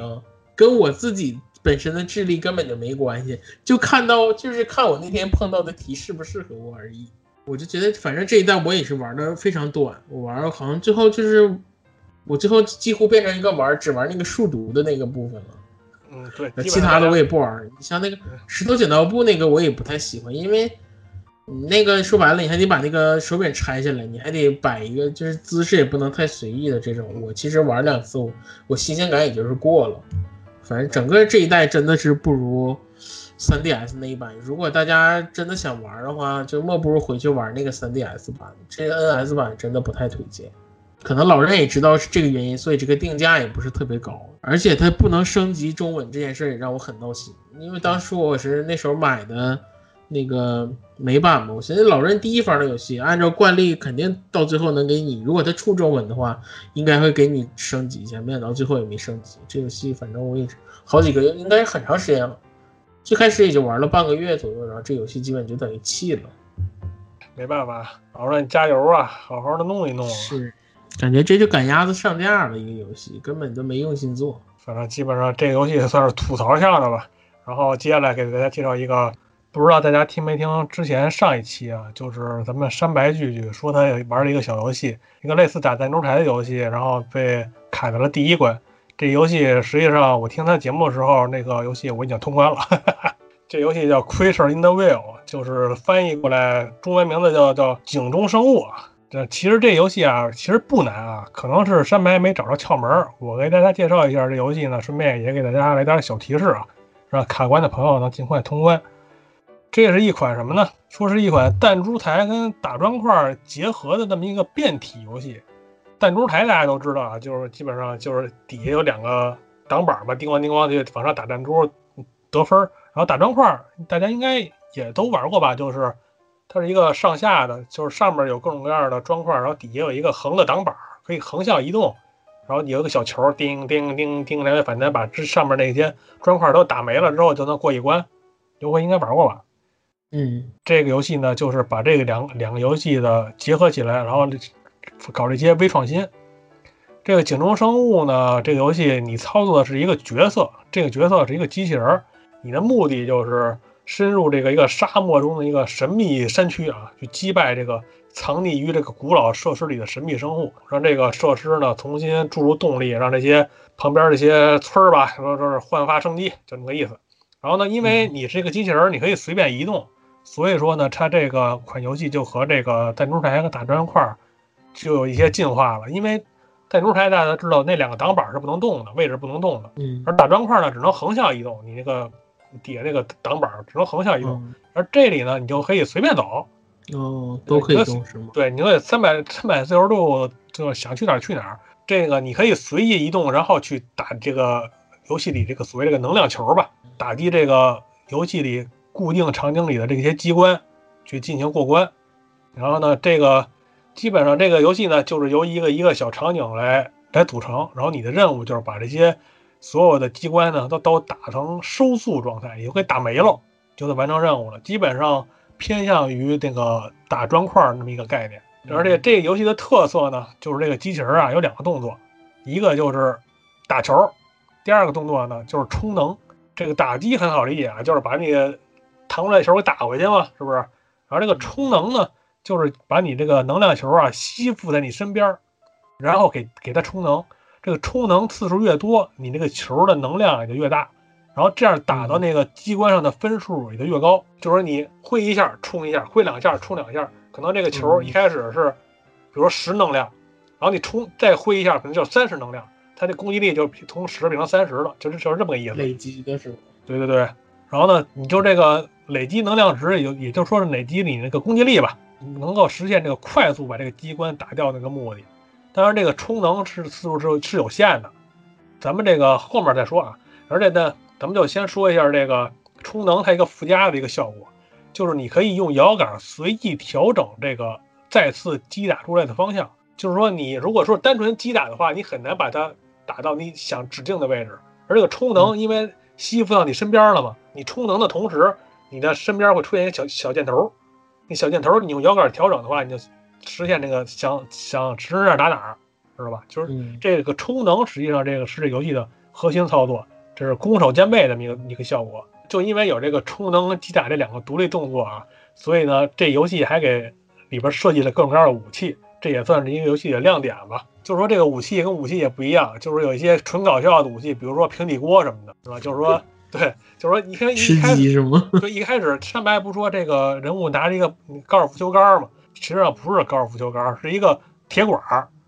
是吧？嗯然后呢，这是他默认武器。然后呢，他那个你换成平底锅之后呢，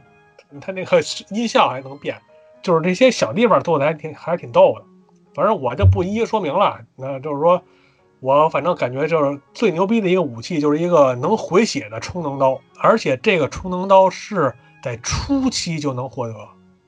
基本上就是能够玩，那个基本上就是可以能用。到最后，对，这的确是有点逆天。然后最后基本上就是我靠着这个回血充能刀，还有一个能够把球打一个球打成三个球的一个板斧，通了关。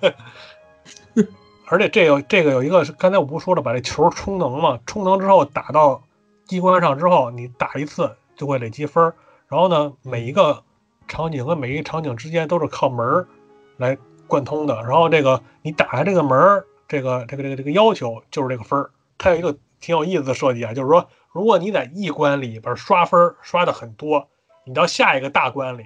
你甚至里边的任务你都不用打，直接开门儿，直接开门到关底。我去，对，反正这个，但是但是但是但跳是关是吗？对，但是到了最后你会发现，这个你不去打这些机关，你就没法开启隐藏的一些房间，你就没法拿到，你就没法拿到隐藏道具跟隐藏武器，你就只能拿着你这个铁管儿或者平底锅，就是对你通关是很不利的。所以说你还是要打，还是还是这个机这些房间还是要打的。而且作为强迫症来说，你说你不打，你看这个地图标识上一些就是都是未完成，你也难受啊，是不是？反正基本上，这个有的人说这游戏难啊，其实就是一开始你这个武器不太给力，一些机关任务比较难以达成。因为其中最恶心的一个机关的任务什么呀？就是那种现实任务，就是说，比如说你有一些机关它不是一开始就出来，你打打，比如说我举个例子啊，你打到 A 机关，A 机关把 A 机关打到足够的能量之后，它就缩回去了。然后这时候 B 机关冒出来了，然后 B 机关上面有一个倒计时，三秒，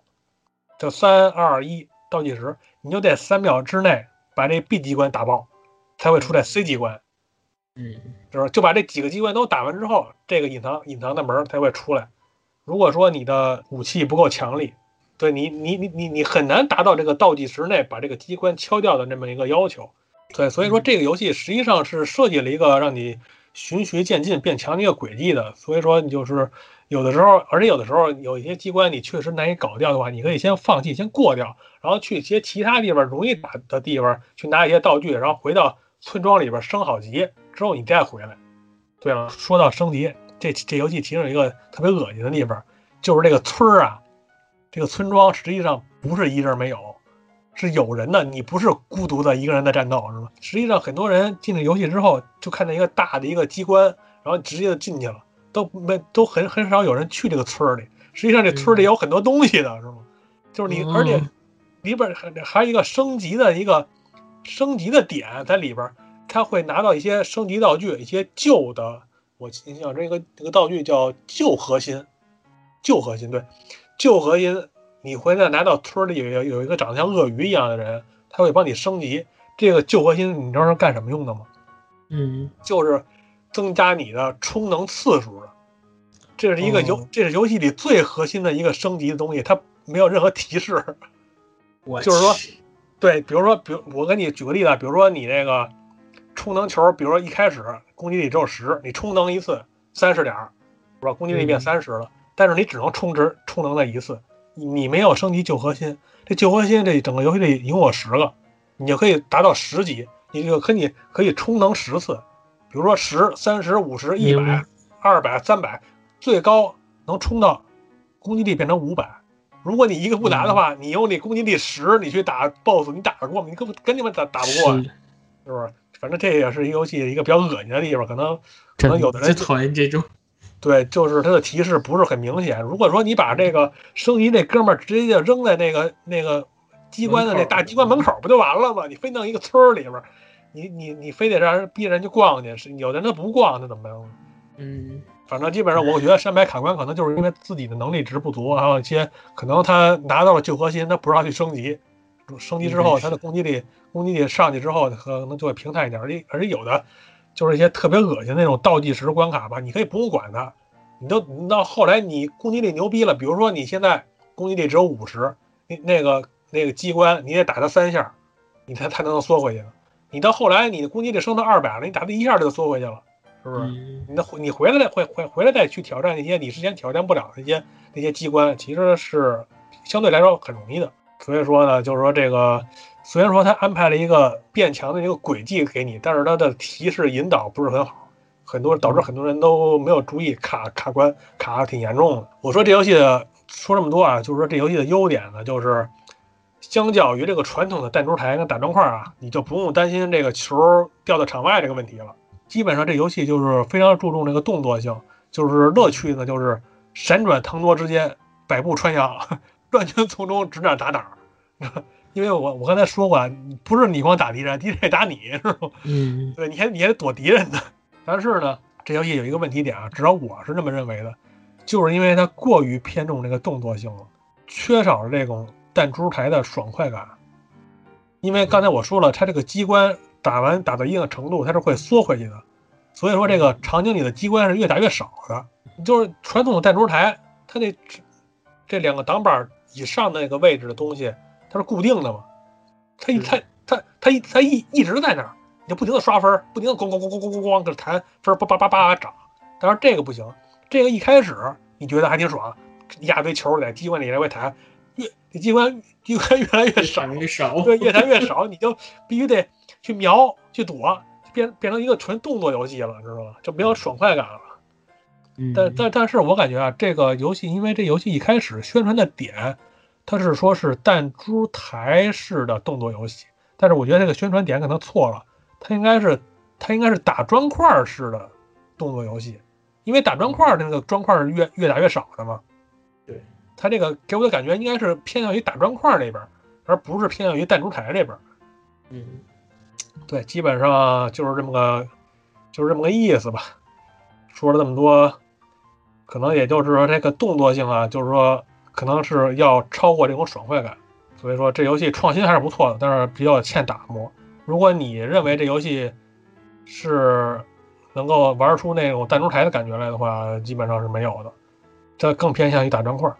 就说白了就是想法不错，实现的还比较粗糙，就是井中生物这个游戏，大家有兴趣可以试试。基本上我就说差不多了，那我说最后一个了。行，下面给大家介绍也是一个近期发售的大作，就是《精灵与萤火一致》，这个是 Xbox 上那个名作《精灵与黑暗森林》的那个续作，这是一个那个银河恶魔城游戏。年初的时候已经登录那个 Xbox PC 平台了，然后现在是九月十八号的时候登录了 NS，支持中文。这这游戏我之前是在那个 Xbox 上玩啊，所以我就以那个在 NS 上我也试了试了开头，应该没有什么差，没有什么就是不同的地方，我给大家介绍一下。呃，首先先说这个剧情吧，这剧情是紧接着那个一代的，一代讲的不是那个奥日和那个那个那个大大鸟 BOSS 的事儿？然后最后的时候也留了尾巴，就是那个大鸟的那个都是为了救自己的孩子，然后那孩子被奥日带走了。这个讲的就是和那个小孩儿库之间的那个故事。然后开篇先是通过一个剪辑，想了一下他们在一代之后在森林里一起成长的故事，然后发现那个小猫头鹰它有一点先天缺陷，有个翅膀不太跟它母亲一样，翅膀不太好。然后后来又奥日去找到了一根羽毛，帮助它飞上了天。然后在他们第一次飞上天的时候，不慎就被那个暴风雨击中了。然后击中之后，两人就走失了。然后这时候奥日就踏上了寻找这个小猫头鹰的旅程。故事还是挺简单的，但是还是跟一代一样，像一个精致的小童话。就是那个新的小猫头鹰那个库来到之后，就是跟那个奥日家庭里的这些成员都产生了那种就是一种新的羁绊，那个感情的传承也是描写的非常好。就是像那个奥日一代里，奥日跟那个纳鲁的感情就继承到了这个奥日和这个库的他俩的身上，然后通过他们这这个细腻的描写和表达吧，就是也是能感觉能触动到玩家的心灵，而且尤其是最后的结局，是那种特别壮阔的史诗结局，就是有一种回归原点的感觉。然后特别是大家如果注意那个他那个那个 BGM 列表里，你就能发现，就一代它最开始第二章的一个音乐叫什么“纳鲁拥抱光芒”，就是什么“纳鲁 embracing the light”。然后到二代最后了，就是奥日拥抱光芒，就是有一种，呃，就是在一代已经命中注定了的结局，而且有一种路，嗯，就是那个落叶归根，然后描述了这个万物的衰老和新生的这种，就是比较，嗯，怎么说呢？应该，呃，描述这种比较恢宏的这种生命的轮回的这种题材，嗯。剧情当然是不是这个系列里面比较重要的那部分。然后接下来我就跟你说说这一次不同的跟一代相比不一样的地方。首先我跟大家说一下这个结论，啊，就是为了可能有的玩家比较着急，先跟大家说，这部游戏几乎继承了前一代所有的优点，然后同时在各方面都有提升，而且这些提升让这个原本是一个比较偏独立的游戏，我感觉向着三 A 级大作迈出了坚实的一步。然后首先说一下前作就有的优点，就是画面与音乐，这也是这个游戏我觉得最突出的一点了吧。就第一眼看到这个游戏，一定会被它这些精美的画面呢和这个恢宏的音乐吸引。二代里还是跟一代一样，还发生在那个这个森林里，然后那些场景也就更加的辽阔，而且做的也更加的好看。音乐音乐。音至于音乐音乐我不太懂，但是不太我玩游戏的时候音乐这部分对我来说没有那么不能说不重要吧，但是我可能就是注意的比较少。但是这个奥日音乐给我整体的感觉就是让你它非常就像之前安剧说的，非常能配合那个游戏中的画面营造的那个氛围非常的对，而且在尤其是在这个游戏注重跑酷的元素，在跑酷的时候那个紧张刺激的音乐也能激起你玩游戏的时候的那个紧张感。反正我觉得这两个点都是继承了一代的那个优秀，这个大家不用担心有什么缩水。然后再说一下，就是这个游戏的核心玩法，一代的核心就是它的动作系统，这个游戏动作，由于二代它整个的开发规模都变大了，地图也变得特别大，然后可探索的要素变多了，而游戏最经典的那个跑酷，这座也加入了一些新的动作，比如说什么抓钩、钻沙和水下冲刺这些。一代的时候，可能很多玩家的阻碍是这个游戏跑酷的时候难度其实是非常高的，因为它整个跑酷过程需要你一气呵成，在游戏中间有非常多的那个，就像一代非常经典的那个银树冲银树逃亡，就你需要一气呵成的完成一系列的高难度动作，而这一代由于这些就是那个抓钩这些技能的加入，使你就是犯容错的几率容错度升高了很多。然后使整个游戏的难度我觉得下降了，照顾特别照顾了那些手残党，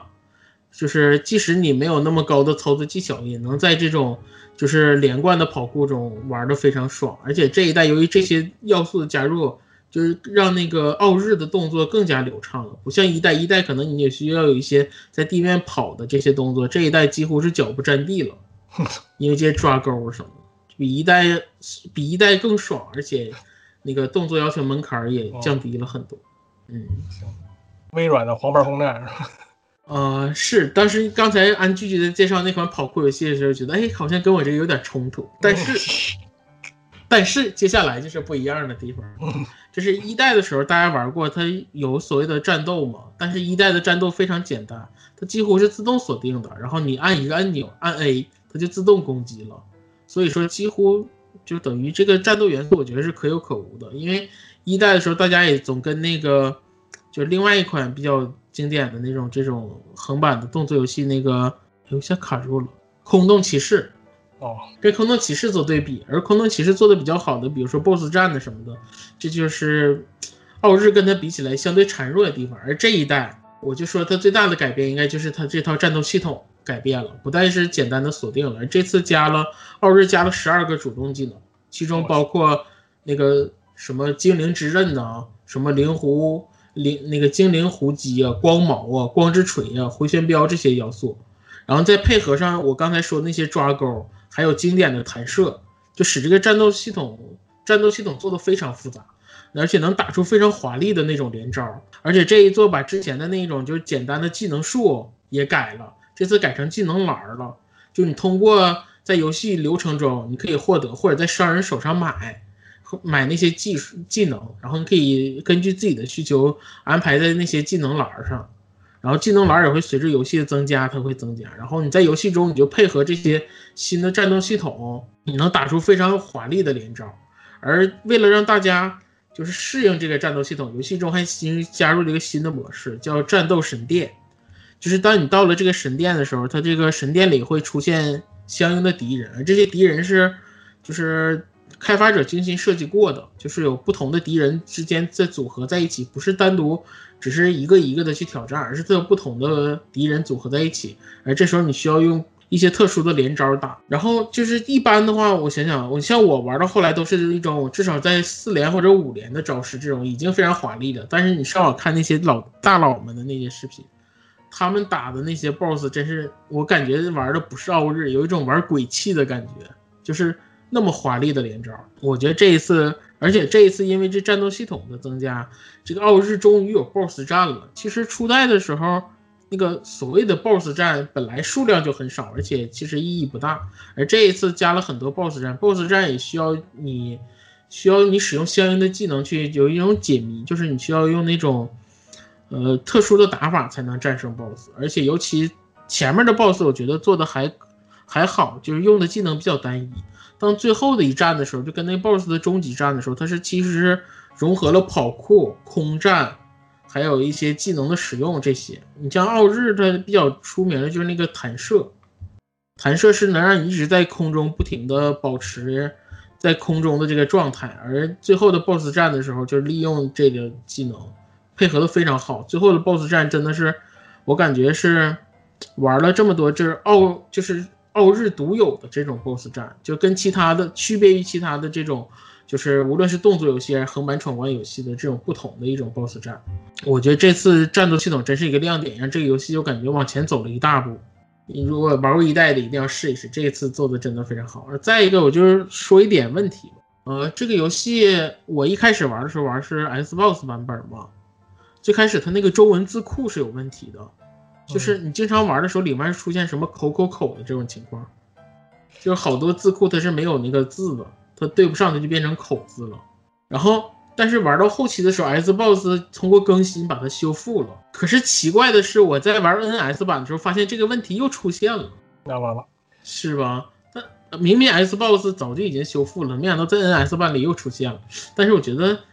既然 Xbox 都修复了，NS 一定也会修复。再有一个问题就是，我这个问题对我来说比较严重，就是我在玩 Xbox 的时候，我是用 Xbox One 玩的，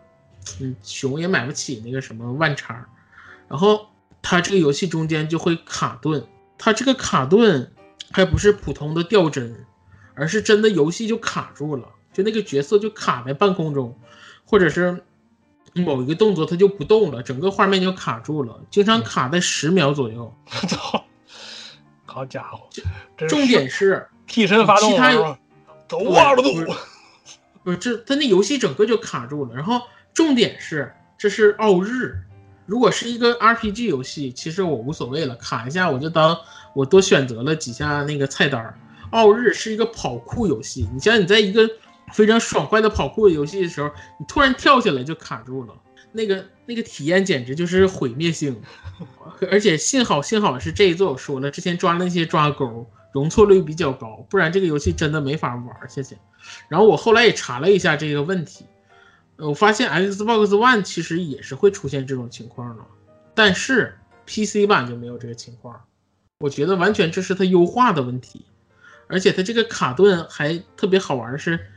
就是你开机玩一段时间之后，你就发现这个卡顿会越来越频繁，然后你重启一下机器，哎，又会好一点儿。我觉得就完全就是因为要出新机器了，这老机器就不优化了。所以，但是我玩 NS 吧，我我玩的可能时间不是特别长，但是我玩到大概是第一章左右玩完，就找回羽毛那块儿都没有出现卡顿的这个问题，可能是 NS 版因为画质下降了，或者是优化做得好，没有这个问题，所以大家不用太担心。然后我再我再吐槽一个小点是，我觉得这个不是游戏的问题，是 Xbox 这个系统的问题。在在咱们节目里吐槽不好吗？我说一下，大家就当一个当一个乐子听一下吧。就是我在玩游戏的时候，我玩了一段时间之后，我去看一眼游戏时长，这个就是像大家都有这个习惯。我发现我这个游戏已经玩了上百个小时了，但是我明明就，因为你自己玩多长时间，你心里也清楚，就玩了几个小时，不可能出现这么长时间的一个记录。后来我才发现原来是这样的，我就是在 Xbox 这个机器，在你就是这个游戏不完全退出，你只是把它关到待机模式的时候，它这个游戏时间是继续算，所以就导致我这个游戏有一个上百小时的记录。所以说到最后我也不知道这个游戏到底我玩了多长时间。而这个游戏就因为卡顿这些内容，我我是咬着牙玩下去的，就因为游戏本身真是太优秀了，所以导致我就因为卡顿我也忍着接着玩了。然后这个游戏我总结一下，就是我推荐给就是这个游戏系列的粉丝一定要玩一下，因为那个《奥日与汉森林》在 NS 也出出过了嘛。这个游戏在前作所有一点都保保存下来的情况下，还进行了一些升级，比如说地图的扩大，比如说那个跑酷和动作元素更加丰富，当然还有这个最精彩的这个战斗系统。这个战斗系统我觉得已经是从一代已经脱胎换骨了。然后整体我感觉这游戏已经就不再是一个就是只看画面和音乐的一个所谓的独立游戏了，就更像一个成熟的准三 A 级游戏吧。所以其他的那些都是玩过初代的，就这一代我觉得一定不要错过。而且 NS 版过后还会出一个非常贵，也可能量非常少的一个就实体的一个限定版，那个做的非常好，特殊设计的盒子，什么夜光的卡片的那些，我觉得大家。嗯，一定要游戏一定要玩。那个如果真的喜欢这一座的话，也可以买一个那个收藏一下。基本上我听你说这么多，感觉就是这游戏是之前的所有优点保留的基础上，就是进一步的往前迈了一大步。对，行，那基本上这个就是我们最近玩的一些游戏，值得跟大家聊的，跟大家说了这么多，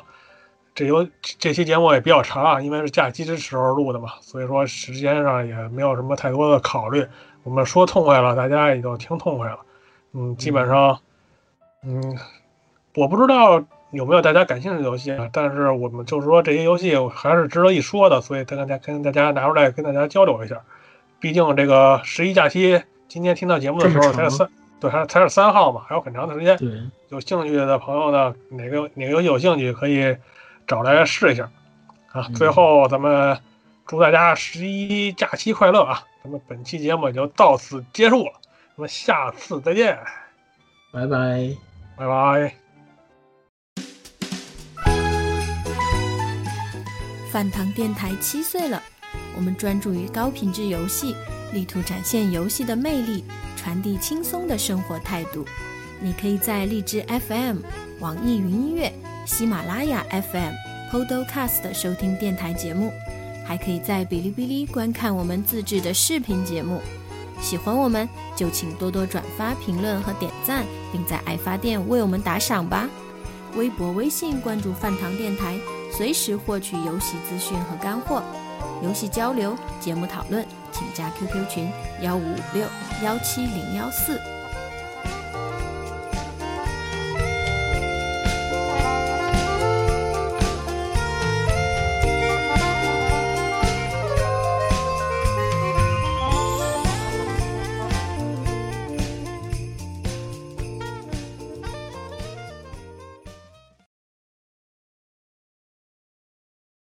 给大家介绍这款游戏，这游戏好玩儿，绝对神作，牛逼，必须买。不买不是中国人。好的，我们介绍下一款。